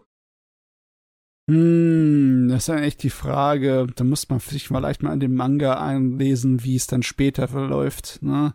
Ich meine, das, das, also, so, da habe ich dann auch ehrlich gesagt nicht weitergelesen. Ich habe nur noch den Anfang vom vierten Volume mir kurz angeguckt, ob das auch das gleiche ist wie in der Serie. Ja, ähm, Und kann halt sagen, ja, ist es. Ähm, aber im, im, ja, die, also ich finde auch die Story, die dann da halt kommt, ist halt auch wirklich nicht gut. Also vom, in, dem, in dem zweiten Film. Ich finde, es ist keine interessante Geschichte, die dann auch danach noch kommt. hm, Weil da auch diese ganze persönliche Ebene, die dieser erste Film hat, komplett fehlt. Es ist einfach nur, da ist eine komische Sekte und wir kämpfen halt jetzt gegen die. Ja. Okay, also es ist ja nicht schlimm, wenn eine äh, Serie einen Höhepunkt hast und du machst einfach nur den Höhepunkt zu etwas Feinen, was in sich selbst abgeschlossen ist. Da kann man ja sich nicht beschweren, ne? Aber mein Interesse ist schon da, weil ich den Manga nie irgendwie gelesen habe und jetzt, äh, jetzt hätte ich mal Bock, mich da reinzufremeln, aber wenn er halt noch nicht so zu Ende ist und ah, er läuft halt schon seit über zehn Jahren, hat über 20 Bände, Hm. mal sehen. Er ist aber in, ist wirklich enorm gut gezeichnet, der Manga, muss ich sagen. Das sind fantastische Kampfszenen da drin, die super detailliert alle gezeichnet sind. Das Character Design ist noch mal ein bisschen ähm, betonter äh, in, in, der, in der Zeichnung, weil halt mit wesentlich mehr Schattierungen gearbeitet wird. Noch Ähm, mehr, ich meine, oh, Ja, Ding- gut, ist, ist im Vergleich zum Anime wirklich schwierig. Es ist eigentlich schon so auf demselben Level. ja. Ähm, es, es, es, es, die einzelnen Zeichnungen wirken nur noch mal besser als einzelne Frames jetzt. das ist natürlich geil, Ähm, ja. Und ich habe ein bisschen Schwierigkeiten gehabt, manchen Kampfsequenzen ein bisschen zu folgen. Ich weiß aber nicht, ob das an mir lag. Da habe ich immer generell so ein bisschen ein Problem damit bei Action-Manga. Ähm, es gibt teilweise so wirklich Kapitel, die aus nichts anderem bestehen als wirklich so einem Kampf, wo halt keine Worte drin vorkommen und es einfach nur von Panel zu Panel geht. Ach das so, hast du dann mal ja. schnell weggelesen. Oh, ähm, aber es gibt dann halt so. auch, aber es gibt dann halt auch genug Kapitel, die halt wirklich reine Dialoge sind. Ähm, ja, also ich von, dem, was ich vom Manga gelesen habe, finde ich das das schwächste Glied eigentlich, ähm, wenn ich das mit dem mit der Filmfassung vergleiche. Gerade weil du den Soundtrack dabei nicht hast. Du hast natürlich, dass auch diese ganze Jazz-Thematik da drin ist und ähm, der Manga macht dann halt ähm, entweder denkt er sich e eigene Lieder aus, wo die Lyrics zu der jeweiligen Situation passen, ähm, oder ähm, nimmt irgendwelche bekannten Lieder, davon werden die Lyrics dann halt hingeschrieben, wenn die zu der Situation passen. Ähm, Im Anime hast du dann halt diesen richtig fantastischen Original-Soundtrack, der nicht ganz die Bedeutung hat. Also das ist jetzt nicht so, dass die versucht haben, die Lieder aus dem Manga zu adaptieren. Aber ich finde, der äh, funktioniert trotzdem richtig gut. Weil der auch trotzdem jeweils die Lieder, zumindest das Theme, was versucht wird, in der Szene einzufangen, äh, widerspiegelt. Und ja, deswegen, wie, wie, ich es vorhin gesagt habe, am ehesten würde ich absolut empfehlen, den ersten Film zu gucken und es danach erstmal sein zu lassen. Ich weiß nicht, ob der Manga später wieder besser wird. Ja, es ist immer schön, wenn man aus Gundam etwas bekommt, das wirklich gut ist und empfehlenswert, ne? Weil wir wissen, bei Gundam geht's auf und ab, ne? Hast du selber ja auch erlebt. Ja, ich muss ja auch zustimmen, wirklich. Ich finde, das ist eine der besten Gundam-Dinge vielleicht so generell, würde ich sagen. Also ich fand das so, ich war so beeindruckt wirklich davon, ähm, dass, dass, dass ich nicht aufhören konnte, für ein paar Tage dr drüber nachzudenken. Hm. Ja, das ist natürlich schön. Wenn du was erwischst, was deine Leidenschaft beflügelt. Ja. Ähm, ihr kennt mich ja, ne? Was Leidenschaft angeht, sehr viel mit Isekai in letzter Zeit verbunden. Äh, schrecklich, es geht nicht weg.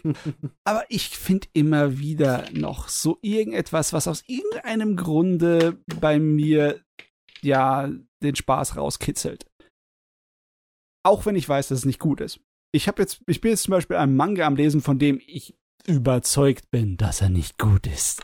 Aber Oh. ich kann einfach nicht aufhören. Das, der Ui. heißt Reborn as a Space Mercenary. Und das ist natürlich okay. das, da merkt man Okay. gleich am Titel, das ist das Lustige, äh, der einzige indem es sich halt von dem anderen Isekai-Kram aus äh, abhält, ist es halt keine Fantasy, es ist Science Fiction. Und mhm. wie viele andere Isekais auch auf ähm, Spiele äh, Regeln sich basieren, ne, auf Videospiele. Ah, schade.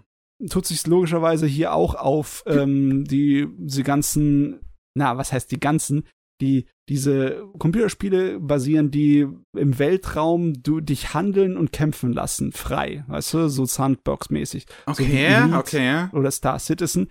Davon gibt's halt nicht so viele wie Sand am Meer. Mhm. Auch wenn wir richtig große Namen in dem Bereich haben. Ich meine, Star Citizen ist, äh, kommt immer wieder mit seinen Rekorden an, wie viel Geld sie mittlerweile eingenommen haben, aber ja, und du hast jetzt natürlich auch so Sachen wie Starfield vor Augen von Bethesda, ne? Also es ist nicht so, als ob dieses Genre vollkommen ähm, tot wäre, aber es ist definitiv in der Unterzahl, was Fantasy angeht.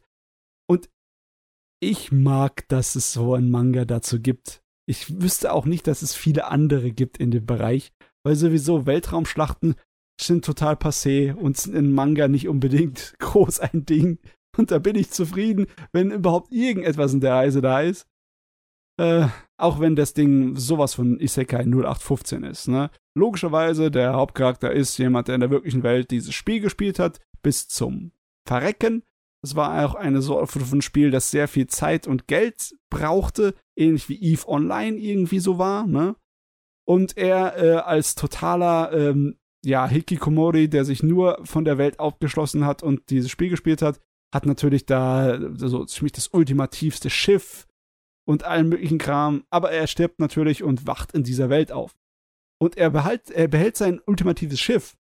Ähm, aber die Welt ist seltsam anders. Und äh, er kann nicht einfach so durch die Gegend ziehen und ja, äh, machen, was er will. Er ist zwar mit seinem Schiff kaum abzuschießen, aber er ist nicht unbesiegbar. Und logischerweise sammelt er gleich seinen ersten Harem an. Muss natürlich sein. Hm, klar, Ja, typisch. okay. Wer kennt's nicht?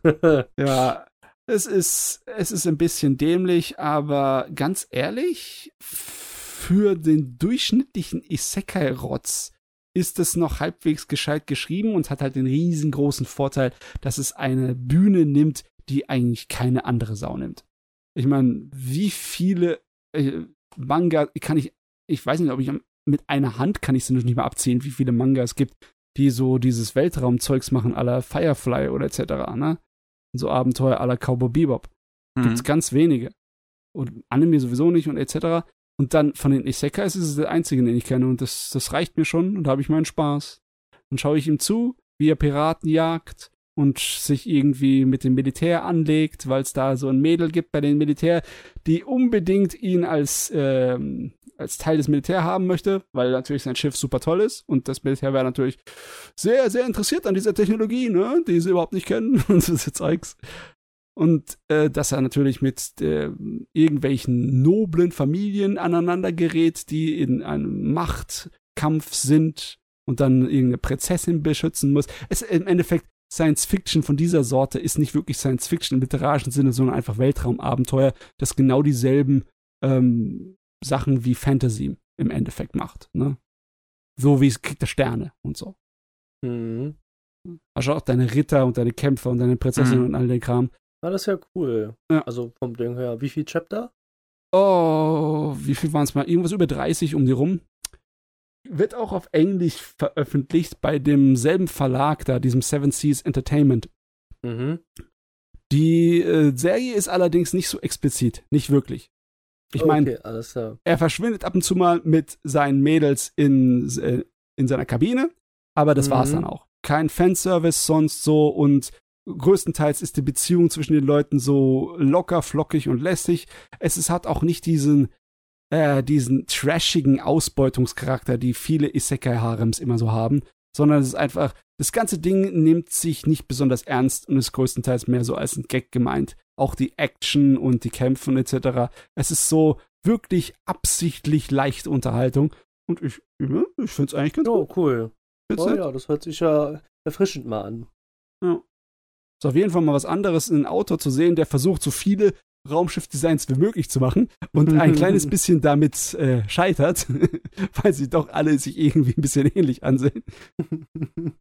Sowas ist halt leider nicht so einfach, ne? Ach ja, gut, aber wenigstens hat er sich die Mühe gegeben, unterschiedlich zu zeichnen.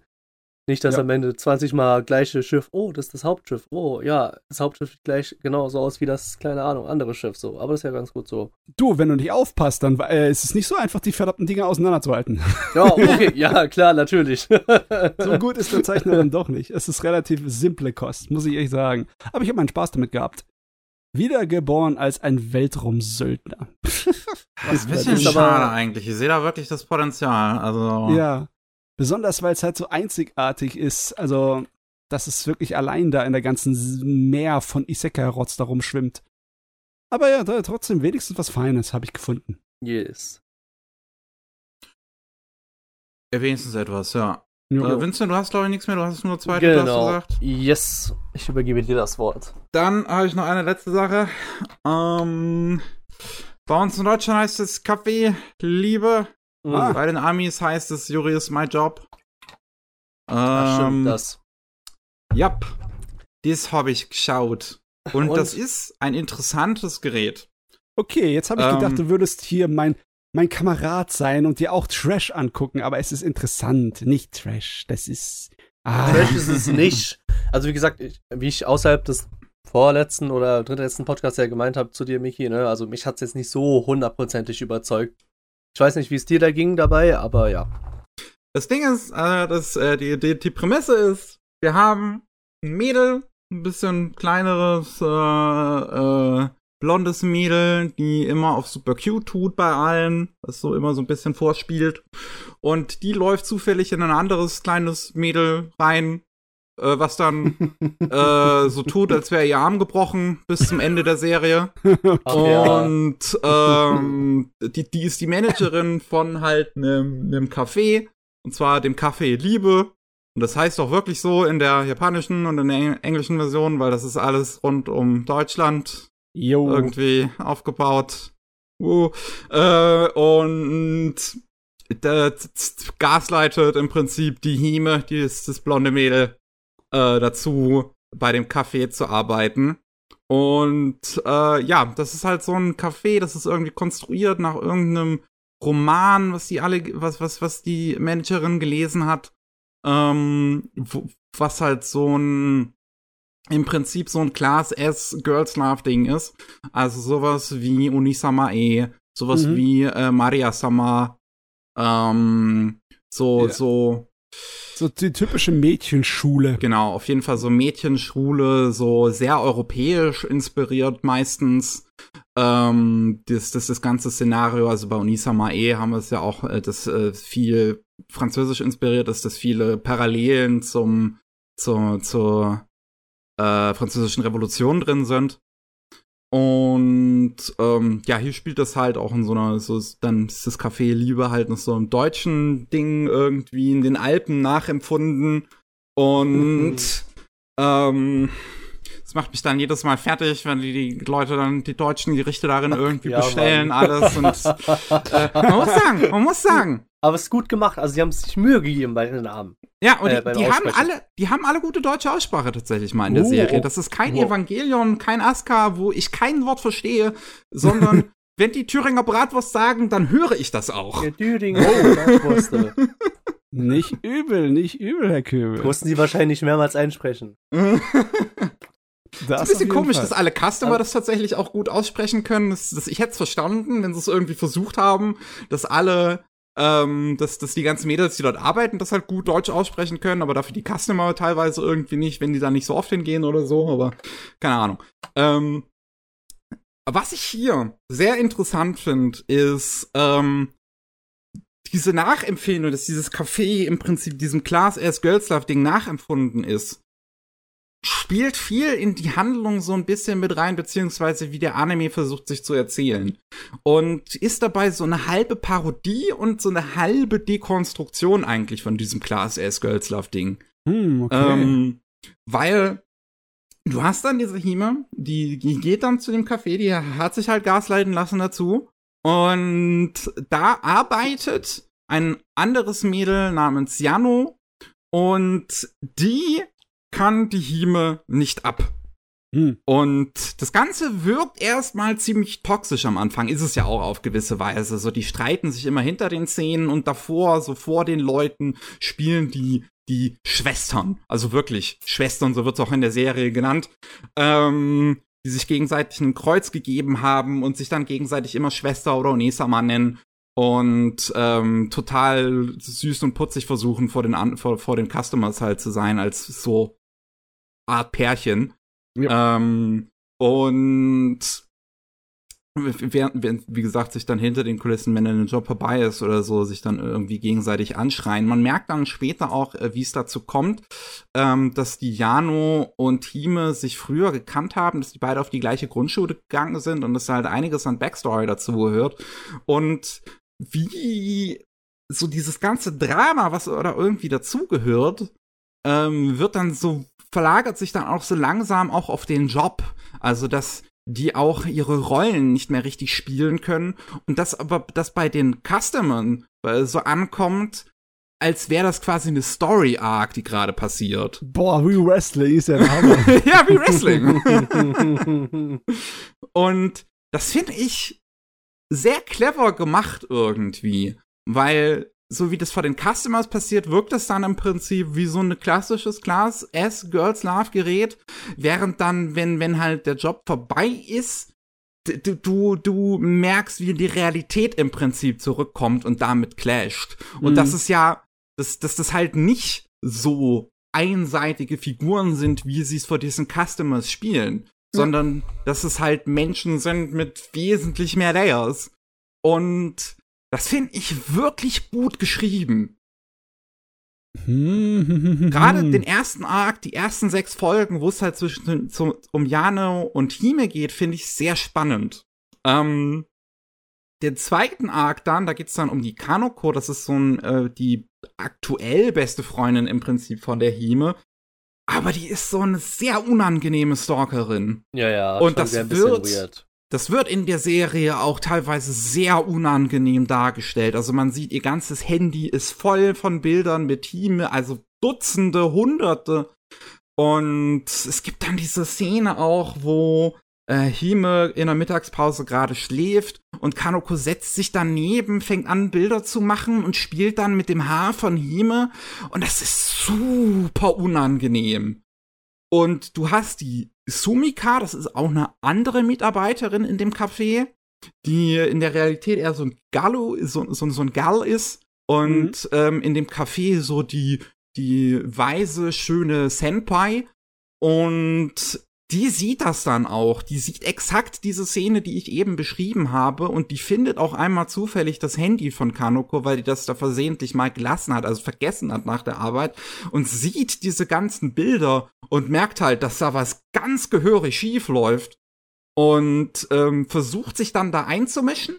Aber das hängt gleichzeitig mit einer Backstory bei ihr zusammen, wo es vorher zwei Mädels in dem Café gab, die angefangen haben, sich ineinander zu verlieben, beziehungsweise es sich herausgestellt ja, hatte, dass stimmt. es am Ende einseitiger war als, als gedacht. Ähm, aber dass da trotzdem eine Beziehung angefangen worden ist. Ähm, also ist es nicht nur eine Serie, die um dieses Thema Homosexualität tatsächlich herumtanzt, sondern auch tatsächlich darauf eingeht und das ist auch das, das nicht nur im Prinzip vorspielen, sondern dass halt einige dieser Mädels auch tatsächlich Interesse an anderen Mädels haben. Und aber dass das natürlich Liebe und Arbeit, ne, es kann Schwer gefährlich sein. Ne? Ja. Und ähm, das dann halt letzten Endes dafür gesorgt hat, dass als das eine Mädel gegangen ist und halt gesagt hat, tschüss, ich arbeite jetzt hier nicht mehr, das andere Mädel überhaupt nicht damit klargekommen ist und dann halt auch hingeschmissen hat, beziehungsweise eine andere Stelle ähm, da angenommen hat, wie sich später herausstellt. Ähm, und deswegen die Sumika versucht, zwischen Kanoko und Hime dazwischen zu gehen, weil sie denkt, dass wenn sie Kanoko Hime irgendwie gesteht, dass sie in sie verliebt ist, dass dann wieder alles kaputt geht an der Arbeit.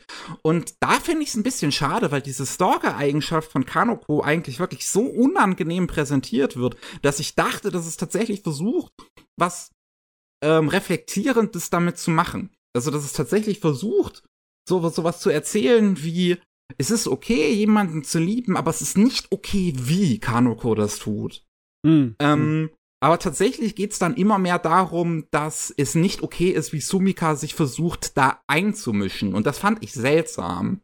Gerade Mm. weil das die Art von Serie ist, die eigentlich das Art von Writing hat und auch die Präsentation hat. Also wirklich, wie Kanoko auch dargestellt wird, wenn sie an Hime denkt, sieht das wirklich psychotisch aus. Also das Ja, sieht ich mein- nicht gesund aus. Es ist ja nicht unbedingt ein Problem, wenn die Serie äh, sagt, die Art und Weise, wie dich da einmisst, wird nicht unbedingt eine gute Lösung finden. Aber ähm, äh, ich, also hat Es verschiebt- hat Es komisch, verschiebt ne? ein bisschen zu sehr den Fokus dann am Ende dieses Arcs, Ja. was ich ein bisschen komisch finde. Und das fand ich sehr schade, weil es halt das Potenzial auch hätte, zu Kanokos Arc halt wirklich was, was Tieferes zu sagen und zu dem Thema Stalking und so weiter.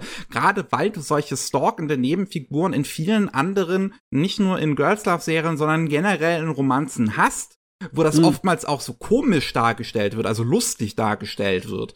Ja. Und hier hättest du halt was Ernstes dazu sagen können. Und ich könnte mir fast vorstellen, dass es vielleicht der Manga später macht und das jetzt einfach noch nicht im Anime drin war.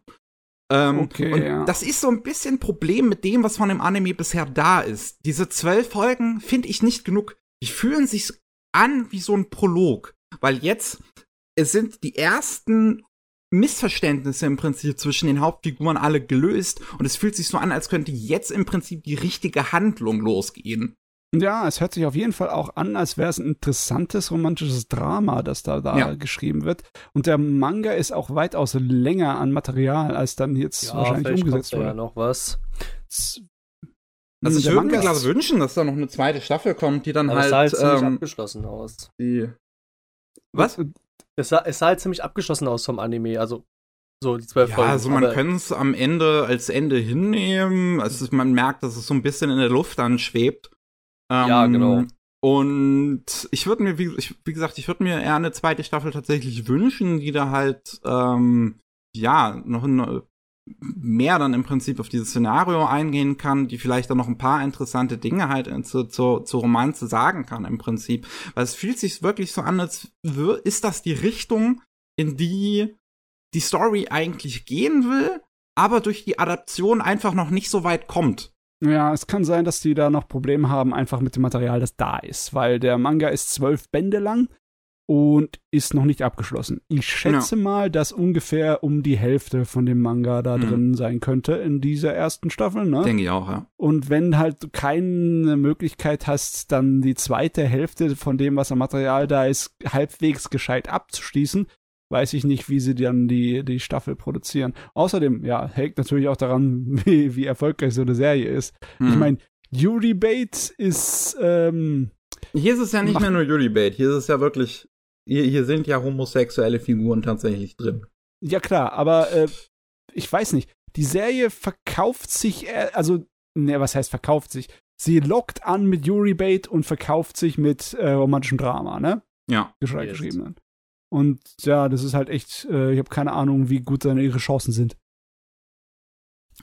Ja, das weiß ich auch nicht. Hm. Ich, aber das, was zumindest bisher da ist, ich finde es gut geschrieben. Ich finde sie halt die zweite Hälfte deutlich schwächer als die erste leider. Ähm, und ich muss auch sagen, die Animation von dem Ding ist zumindest ziemlich gut. Ich, ich, ich habe immer so ein bisschen meine Probleme mit halt Passione, weil wenn ich diesen Stil von dem Studio sehe, dann muss ich halt an den ganzen Pornokram denken, den die halt machen. Also Interspecies Reviewers und Medoko-chan und das Isekai Harem Labyrinth Gedöns. Ähm, was, oh, ja, bisschen komische Ko Ko Konnotation einfach, finde ich, ist jetzt mit diesem Look mittlerweile, weil die das halt auch so oft einfach machen. Also so halbe Pornos. Ähm, aber da ist gutes Character Acting drin. Also die Figuren und alles, das ist alles super animiert. Ähm, ich mag es auch, dass die Serie äh, Endcards hat. Ich meine, das hat man auch nicht immer so häufig. Also nach jeder Folge kommt ein äh, Bild äh, von verschiedenen, von verschiedenen Mangakas und sowas. Äh, im, mit, mit jeder Folge. Das finde ich ganz cool. Äh, das hatte die zweite Staffel von, von, ähm, von Gundam Witch hatte das auch. Und Mhm. ich finde es immer halt ganz schön, so die, die, die Figuren von der Serie nochmal in unterschiedlichen Stilen zu sehen. Hier hat man dann halt auch ein paar andere Girls Love Mangaka noch mit drin. Also die Mangaka von äh, Whisper Me a Love Song hat eines der Endcards gezeichnet. ähm, irgendwie die Character Designerin von Ungo und von, war das Code Geass? Nee, es war Gundam Double O, äh, hat jetzt zum Beispiel auch was gezeichnet. Ähm, da sind ein paar schöne Zeichnungen auch immer am Ende drin und ähm, generell mag ich das, wenn Anime ähm, sowas haben, äh, so, so Endcards haben und da halt ein paar größere Namen und sowas dazu bringen, ähm, die, die Figuren nochmal zu zeichnen im Prinzip. Mhm. Als Randnotiz dafür. Aber ja, ich, so, sofern wie Kaffee-Liebe gerade da ist, würde ich schon sagen, es ist interessant. Wie gesagt, gerade die erste Hälfte.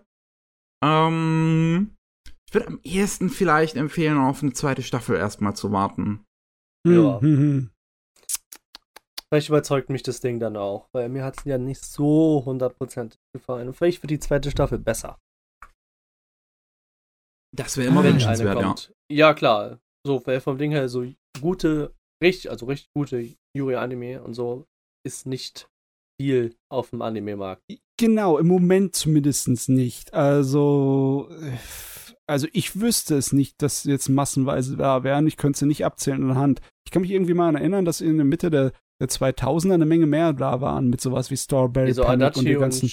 Shimohara, aber das ist ja 2021. Shim- Adachi und Shimamura, das kam auch vor nicht Ja. allzu langer Zeit. Es gibt zumindest heutzutage wirklich einige, auch einige, die halt wirklich gut sind, also die wirklich gut ja. geschrieben sind. Ähm, wir hatten dieses Jahr ja auch schon diesen Isekai Girls Love Ding, The Magical Revolution, ähm, Stimmt, was auch sehr gut ich ganz damit vergessen. umgeht. Ähm, also so, so, es wird mittlerweile ähm, auch deutlich besser, was die, generell diese Thematik umge äh, angeht und wie man damit umgeht, anstatt dass das sowas Seltsames ist wie ein Zitrus, was halt einfach nur super toxisch ist oder sowas Oder, wie Candy Boy, wo es einfach nur Inzest ist. Wie heißt das? Äh, NTR Natsuro Ja, das irgendwas ist oder auch-. Genau. das ist ja genauso von Ah, der ja. Ist halt immer die Sache, ne? Bei sowas verkauft sich halt der, die Provokation ziemlich gut, ne? Deswegen wird's halt auch immer wieder gemacht. Ja. Yes. Naja. Eieiei. Also, wenn du nichts weiter hast, dann würde ich Schluss machen. Äh, ich meine, ich hätte noch was, aber ich habe keine Energien mehr. Ich Ja, so geht's mir nämlich auch gerade. Ja, so. Das Yes. so. ja, also ich bin hier schon in der halben Sauna. Also ich schwitze Äh. mir schon einen ab. Okay, Oh dann. Oh Gott. Vielen Dank fürs Zuhören. Wir hören an der Stelle jetzt erstmal auf. In zwei Wochen geht's dann nochmal einen regulären Podcast weiter. Mal sehen, was ich dann wieder für lustigen Kram geschaut habe. Mhm. Ähm, Vielleicht wieder auf Yu-Gi-Oh! Oder Gundam. Nochmal 200 Episoden oder so kann ich mir jetzt nicht nochmal gerade eben in zwei Wochen. So. Also, dass, dass, dass ich Yu-Gi-Oh! 5Ds geguckt habe, kam ja auch überhaupt erst dazu, dass wir hier das Ghibli-Special gemacht haben und ähm, ich da halt ähm, ja mehr Zeit hatte, weil ich da nicht so viel gucken musste für Ghibli, für den Ghibli-Podcast. Ah, ah, okay, Ich mach ja, das verstehe. alles taktisch. Ah, der, der taktische Hase. T taktische Anime gucken. Ach Gottchen. Ähm, jo. Falls ihr noch mehr von uns hören wollt, dann gibt's jeden Freitag die Anime-Nachrichten mit Anime Buster und jeden Mittwoch Japan-Nachrichten mit Rolling Sushi.